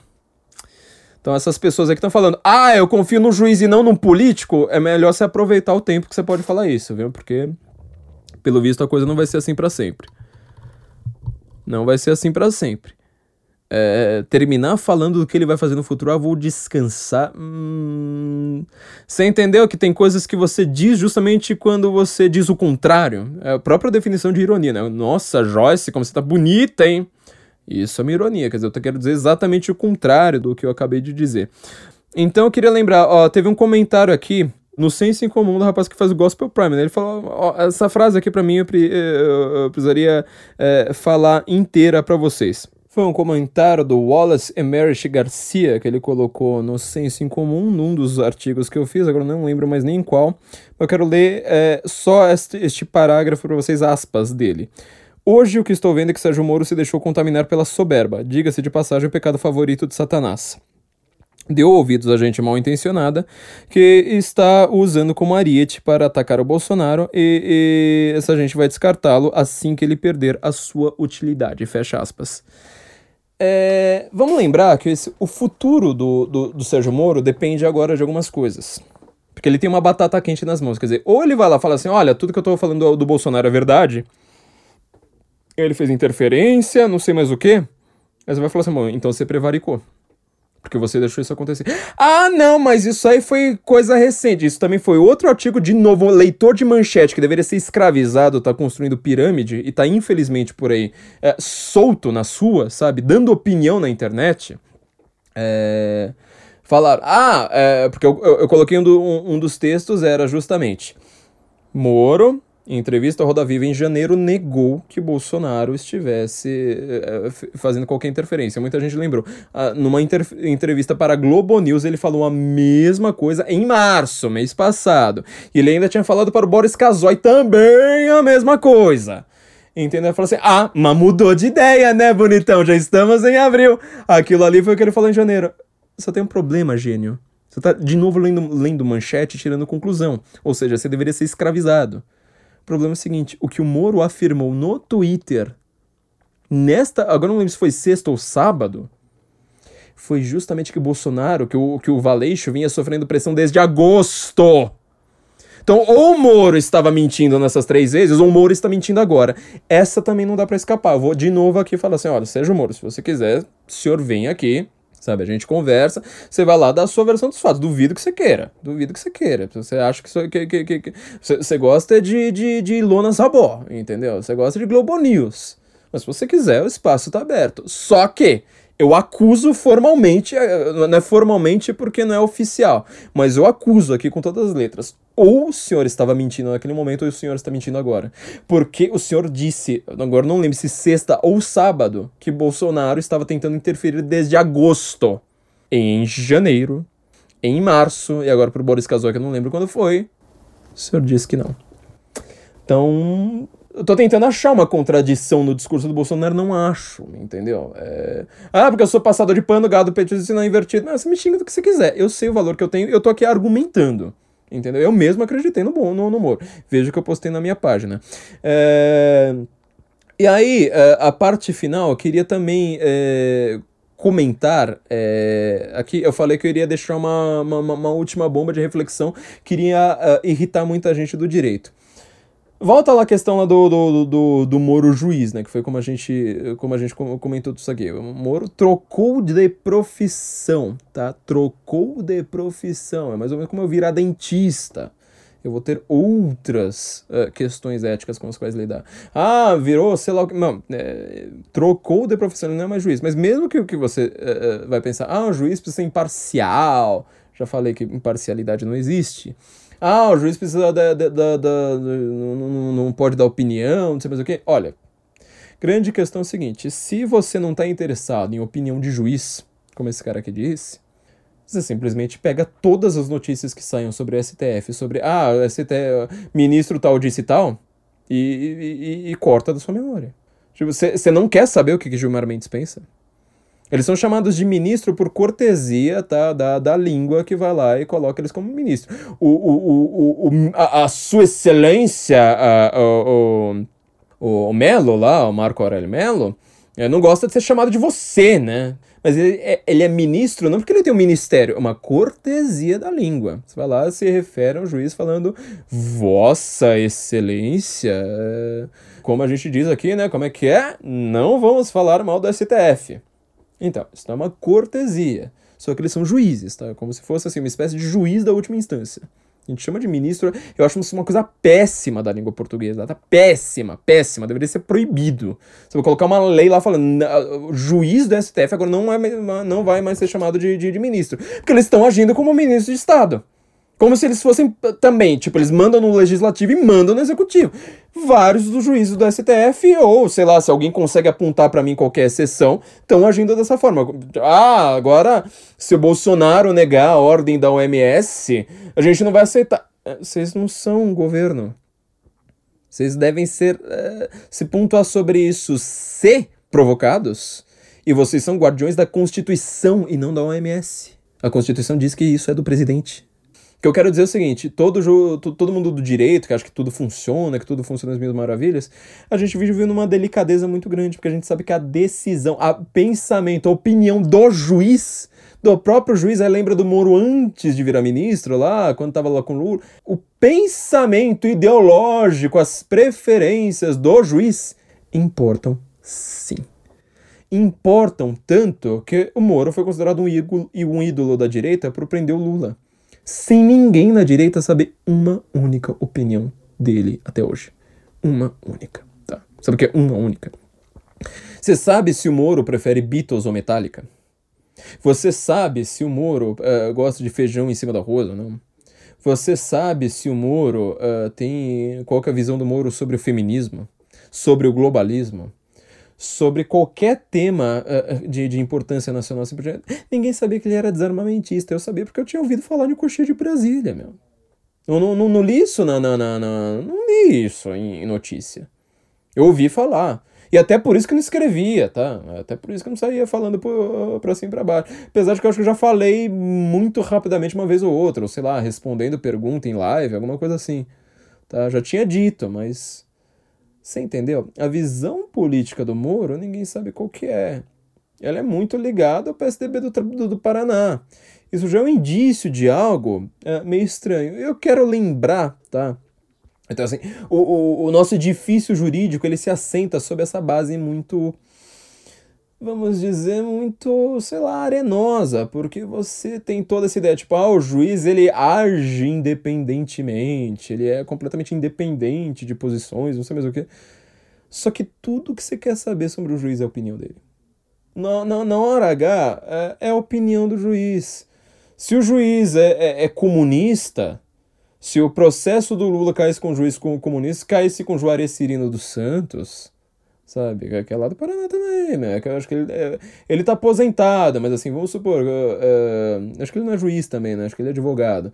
Vamos supor, o cara chega lá, um, um chega com um amiguinho do Lula, você sabe que não importa mais a lei, cara. Desculpa, é, eu sei que isso ofende muita gente do direito que precisa da Constituição para tudo, mas isso é verdade. Aí não importa mais a lei. Aí importa a opinião do juiz a opinião do juiz é muito mais relevante que a própria lei, porque ele vai também interpretar a lei com a ótica de coisas anteriores à Constituição. Ninguém, ninguém no planeta, o Márcio Tomás Bastos, sabe? O Benjamin Franklin com a Constituição americana, sei lá, qualquer cara que você pensar, ninguém tem como primeiro mind frame a Constituição do seu país. Ninguém no mundo. Você vai pensar na sua língua primeiro, na sua interpretação das palavras primeiro, em qual palavra que você gosta. Você vai pensar em um monte de coisa antes de chegar na lei. Então, assim, nosso edifício jurídico é, tem um aspecto muito teatral na justiça, tá? A gente quer realmente que o cara chegue o mais perto possível da lei, blá blá blá blá blá blá. É, mas na hora H, sabe? Tipo, ah, o processo de Lula chegou no STF. Você já sabe que Dias Toffoli, Lewandowski vão, vão, e, e Gilmar Mendes. Uh, vão inocentar o cara. É, você já sabe que quem vai ser mais lavajatista vai ser um cara que na verdade é super progressista, super petista e super pró. Aliás, outra coisa que o Moro também é, ele é super a favor de ativismo judicial, ou seja, de juiz definir a lei ali na hora, na cabeça dele, entendeu? É, porque o legislador é omisso. É, que é o que está destruindo esse país, entendeu? O Moro adora isso. É, entendeu? Então, quer dizer, é, eu quero que você. Eu não quero que você concorde comigo, tá? Eu sei, eu sei, que eu tô certo, eu sei muito bem que eu tô certo, mas eu quero que você concorde comigo se você é então. Eu quero que você pare para pensar nessas questões. Eu quero que você fale assim: olha, eu odeio o Flávio mortalmente, eu acho que ele é burro, eu acho que ele acha que a Terra é plana, eu acho que ele é o Lavete, não sei. Mas pare e pensa. Fala assim: olha, vamos lá, vamos tentar responder essas perguntas, vamos tentar responder essa contradição do, do, do Moro com as datas, vamos tentar ver se o Moro ele vai realmente Sabe, ele, ele, ele joga pra plateia, pra mídia, um crime sem acusar que crime que é. Imagina chegar lá pra, pro, pro, pro, pro juiz, entendeu? Na, na, na, na hora H, lá no tete a tete, e falar: é, esse cara cometeu um crime. O juiz perguntando: tá, mas que crime? Um crime. Tá, mas qual crime? Não, um crime. E a propósito, precisa ir, sair aí e falou aí. Você entendeu que eu causei uma péssima impressão no cara. Mas eu não sei também assim.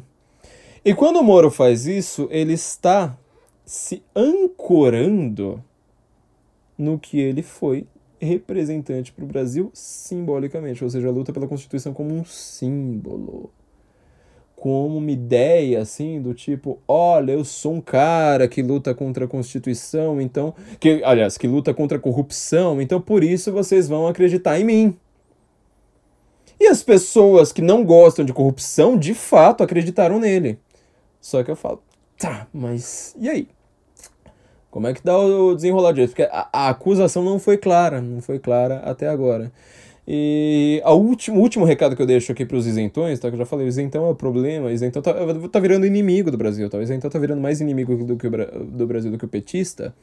O último recado que eu deixo é o seguinte: vocês têm nojinho do Bolsonaro, porque, ah, o cara fala palavrão, fala um monte de bobagem, fala aí daí uh, pro coronavírus, não sei mais o que, não sei mais o que, não sei mais o que.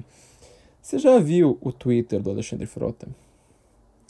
Você já leu tweet por tweet, não só aquele que é viralizado, mas tweet por tweet da Joyce Hasselman?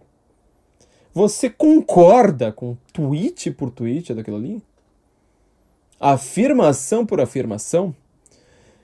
Então eu vou te falar uma coisa, é, só para deixar no ar, aqui igual o Moro faz, tá? Meu? Só para deixar no ar. Se você acha que Frota e sobretudo Joyce uh, são pessoas que pegam às vezes mais mal que Bolsonaro. Lembra daquele filme lá da Joyce que todo mundo falou que parecia filme pornô? Sabe, do tapinha na bunda. Eu não confio. Você, vamos, vamos ouvir um pouco, porque até a voz da Joyce é sensacional. Tem informação para você. Por que o capuz? Porque é a arma. Porque eu não confio em você. Eu tenho medo. Medo do quê? Tenho medo de morrer. O que, que você tem para mim? Eu vou te dar o nome de todos os políticos para quem eu dei dinheiro no meu estado. Oi, Joyce. Oi, Paulo, tudo bem? Tudo bom, e você? Tudo bem. Olha só, eu preciso do melhor aluno do nosso curso de jornalismo, porque eu tô com uma bomba que vai chacoalhar o Brasil. Tem que ser uma joicinha, tem que ser alguém de coragem, porque é uma guerra. Essa pessoa vai estar em risco. Quem é o cara, Joyce? Sigilo constitucional de fonte, meu amigo. Essa só eu vou saber. Então, se você é, acha que isso aí é brega, às vezes é mais brega ainda do que Bolsonaro. E sem substância, porque assim, Bolsonaro. Ah, tá, Bolsonaro é tosco. Só que em compensação, vai conversar com, com, com gente que prende bandido, tá? Pode ser policial na rua, pode ser gente do MP, pode ser promotor, pode ser gente da, da federal, não sei mais o que. Pergunta, pergunta para essas pessoas se a vida deles não melhorou um pouquinho com o Bolsonaro. Tu entendeu? Pergunta uh, pro pessoal da economia, sabe? Quem, quem, quem, quem cuida de investimento, sabe? Uh, não na empíricos, né? Porque isso aí não dá, né? Mas quem cuida, assim, de, de economia, de trabalho, sabe? De posto de trabalho, fala assim, ah, você, você não acho que, que o Guedes está fazendo um bom trabalho. Ah, pergunta, pro, pro caso do Tarcísio, que eu, que, eu, que eu citei lá no começo, né? Caso da, do, dos trens, assim por diante, da infraestrutura mesmo. Pergunta pro pessoal lá do, do Nordeste que tá bebendo água desalinizada pela primeira vez na vida, porque agora o Bolsonaro, ele tem acordo com o Nordeste e não com a China. Como Dória, como Mourão, que é a dona Janaína Pascoal, sabe? Tá lá querendo falar que é um líder. Não sei o que, que ele liderou na vida. Mas que o Mourão tá lá falando que agora a gente precisa ter, ter, ter relações com a China. Não, vamos ver com Israel como é que é para dessalinizar a água do mar e dar água para o Nordeste, dar água potável, bebível, sabe, para a população do Nordeste. Aí você volta, sabe, para Globo News e fala: "Ah, mas ele pega mal, porque ele falou e daí?" Sabe? "Ah, não dá, pior líder do mundo, porque ele é o tiozão do pavê." Entendeu? Aí você volta aqui e me diz uma coisa como essa. É, alguém me disse que o Bolsonaro, ele é, se, não, ele nasceu como é que chama? Vale do Paraíba? Agora, agora esqueci, porque esse aqui é de São José dos Campos. Eu, como paulistano, eu tenho noção geográfica de paulistano. Né? Para mim, passou de Osasco, para mim já é Nordeste. Mas é, tá lá exatamente na, na, na divisa ali, né, com o Rio de Janeiro. Mas esqueci o nome da região, ó, pra você ver como é que eu sou péssimo de geografia. Você fala assim, olha, quem, quem foi trabalhar para lá, diz que não aguenta um mês e volta, entendeu? Porque assim, é uma região meio bronca, entendeu? É, mas já foi para Barretos? Eu fui lá pro. Porque o rodeio é, é, muito legal, porque assim, é festa, não sei mais o que. Agora vai para Barretos, longe do, do, do rodeio, vai lá pra, pra, pro interior de São Paulo, imagina pro interior do Piauí, imagina pro interior de Rondônia, e vem com esse discurso politicamente correto, entendeu? Vem com esse negócio tipo, ah, mas ele fala, sei lá, qual que foi a outra besteira que ele falou? Não, não lembro, mas uh, gripezinha, ou sei lá, qualquer coisa desse tipo. Mas os caras vão dar risada, entendeu? Porque este é o cabra macho. Entendeu? Mulher lá fala assim, femini... que você acha que é feminista? Você é feminista porque só anda na Vila Madalena. Eu quero ver você ser feminista, sabe? É, no interior de Tocantins, entendeu? Aí é, é que o bicho pega, porque até mulher ela fala assim ele é desse cara, entendeu? E aí, tipo, o Moro, obviamente que ele iria se estranhar, porque o Moro é o cara, tipo, juiz, tá acostumado com pompa, tipo, Vossa Excelência, não sei o quê. Vai ficar ouvindo o grito de um capitão, entendeu? Tipo, óbvio que o negócio assim. É, iria se estranhar o tempo todo. Agora você vê, né? O antagonista falava que, que, que, que a demissão era certa em janeiro, depois em fevereiro, sabe? Era Moro demitido amanhã. Na hora que acerta, eu acho meio discutível, para dizer o mínimo falar, ah, não era fake news, a gente é que sabia. Vocês deram um chute, entendeu? Vocês deram, vocês deram um chute o tempo todo. E aí vocês noticiam também, assim como a Folha vocês vão lá e noticiam. Olha, tá vendo? Nós acertamos. Bem discutível. Mesmo as trocas de farpas, vocês não explicaram isso aqui que eu tô explicando. Vocês explicaram a questão do desarmamento, vocês explicaram a questão do radar que o próprio Moro citou em entrevista, agora eu não lembro, acho que foi o antagonista. Uh, eu lembro que a última vez que eu entrevistei o Jair Bolsonaro, foi para a revista suíça Weltwoche e eu entrevistei ele me perguntou em off, tá? O Bolsonaro me perguntou em off, Flávio, o que você acha desses radares? Desse radar de rodovia. E aí eu fui lá, tava imbuído do espírito Paulo Cogos e falou assim: olha, pra mim podia descer o cacete em tudo, porque eu sei que isso é a indústria da multa, entendeu? Não vai ser isso que vai garantir segurança de rodovia, não é isso que funciona, entendeu? Isso aí é para você manter o, o caminhoneiro lá com, com, com freio de mão puxado o tempo todo é, manter um monte de carro, sabe? É, eu já, eu já andei em rodovia várias vezes, eu sei o caos que é. Às vezes você pega um carro, você não consegue andar. Você não consegue andar, você tem que ficar lá parado, entendeu? Só com medo de radar. Pensa na Marginal em São Paulo, Marginal Tietê e Pinheiro, elas são um inferno, entendeu? Você não consegue andar naquele lugar. Tem espaço vazio na tua frente e você não pode pisar no acelerador porque você vai tomar uma multa. Eu, eu não falei tudo isso, mas falei, olha, estava imbuído do espírito Paulo Cogos. Eu não sabia que, na verdade, olha, é, o, Roda foi logo depois disso, com o Moro o Moro tava, é, era um ponto de atrito entre os dois. Então, assim, porque ficar do lado do Moro pega bem, ficar do lado do Moro pega mal. É, de novo, vocês não estão vendo que. É, volta aqui o que o Wallace falou, né? Tipo, ele tá cercado de gente que vai chutá-lo na primeira oportunidade, como a Joyce chutou uh, o Bolsonaro. Você imagina na hora que ele começar a mostrar os planos dele, entendeu? Isso aí não vai.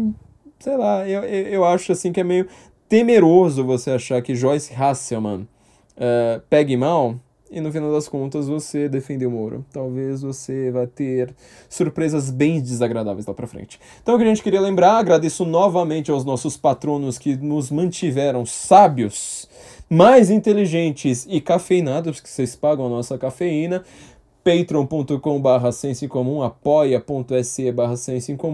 Lembrando também, nós temos a parceria com a CV para VC, sensoincomum.cvpravc.com.br. Nessa época de crise, é a hora de você ter mais esperança em conseguir um trabalho novo. Para você conseguir um trabalho novo, você que se ferrou aí, você que está pensando em trocar de profissão, como certas pessoas, sabe, estão precisando de um currículo faça o seu currículo com a CV para VC. Por este, por este link exclusivo nosso, dos nossos ouvintes, você ainda ter acesso ao guia de vagas, eles vão cuidar disso para você, tá? Para no meio dessa pandemia, talvez você consiga alguma coisa de home office, sabe? O brasileiro é muito inventivo, não vou entrar nesse assunto porque assim, a nossa economia talvez ela não seja a economia que mais seja destruída no ocidente por conta dessa pandemia, justamente porque nós somos inventivos, entendeu?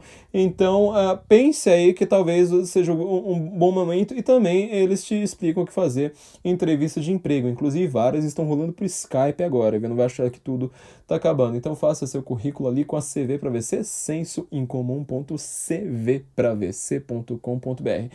E lembrando, as inscrições para o Guten Morgen Go Primeira Guerra Mundial estão se encerrando. Corra go.sensoincomum.org, tá?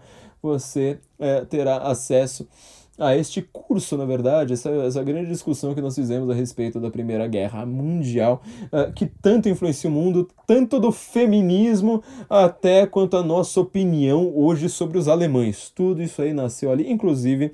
É tiveram duas fake news gigantescas que meio que foram catalisadores dessa guerra, você conhecerá lá no Guten Morgen Go. Então entre em go.censecomum.org, as inscrições estão se encerrando. Ficamos por aqui então hoje, gente, muito obrigado, nos ouvimos. Vamos ver se a gente consegue fazer na semana que vem mesmo com essa pandemia, mas nos ouvimos em breve. Guten Morgen Brasil.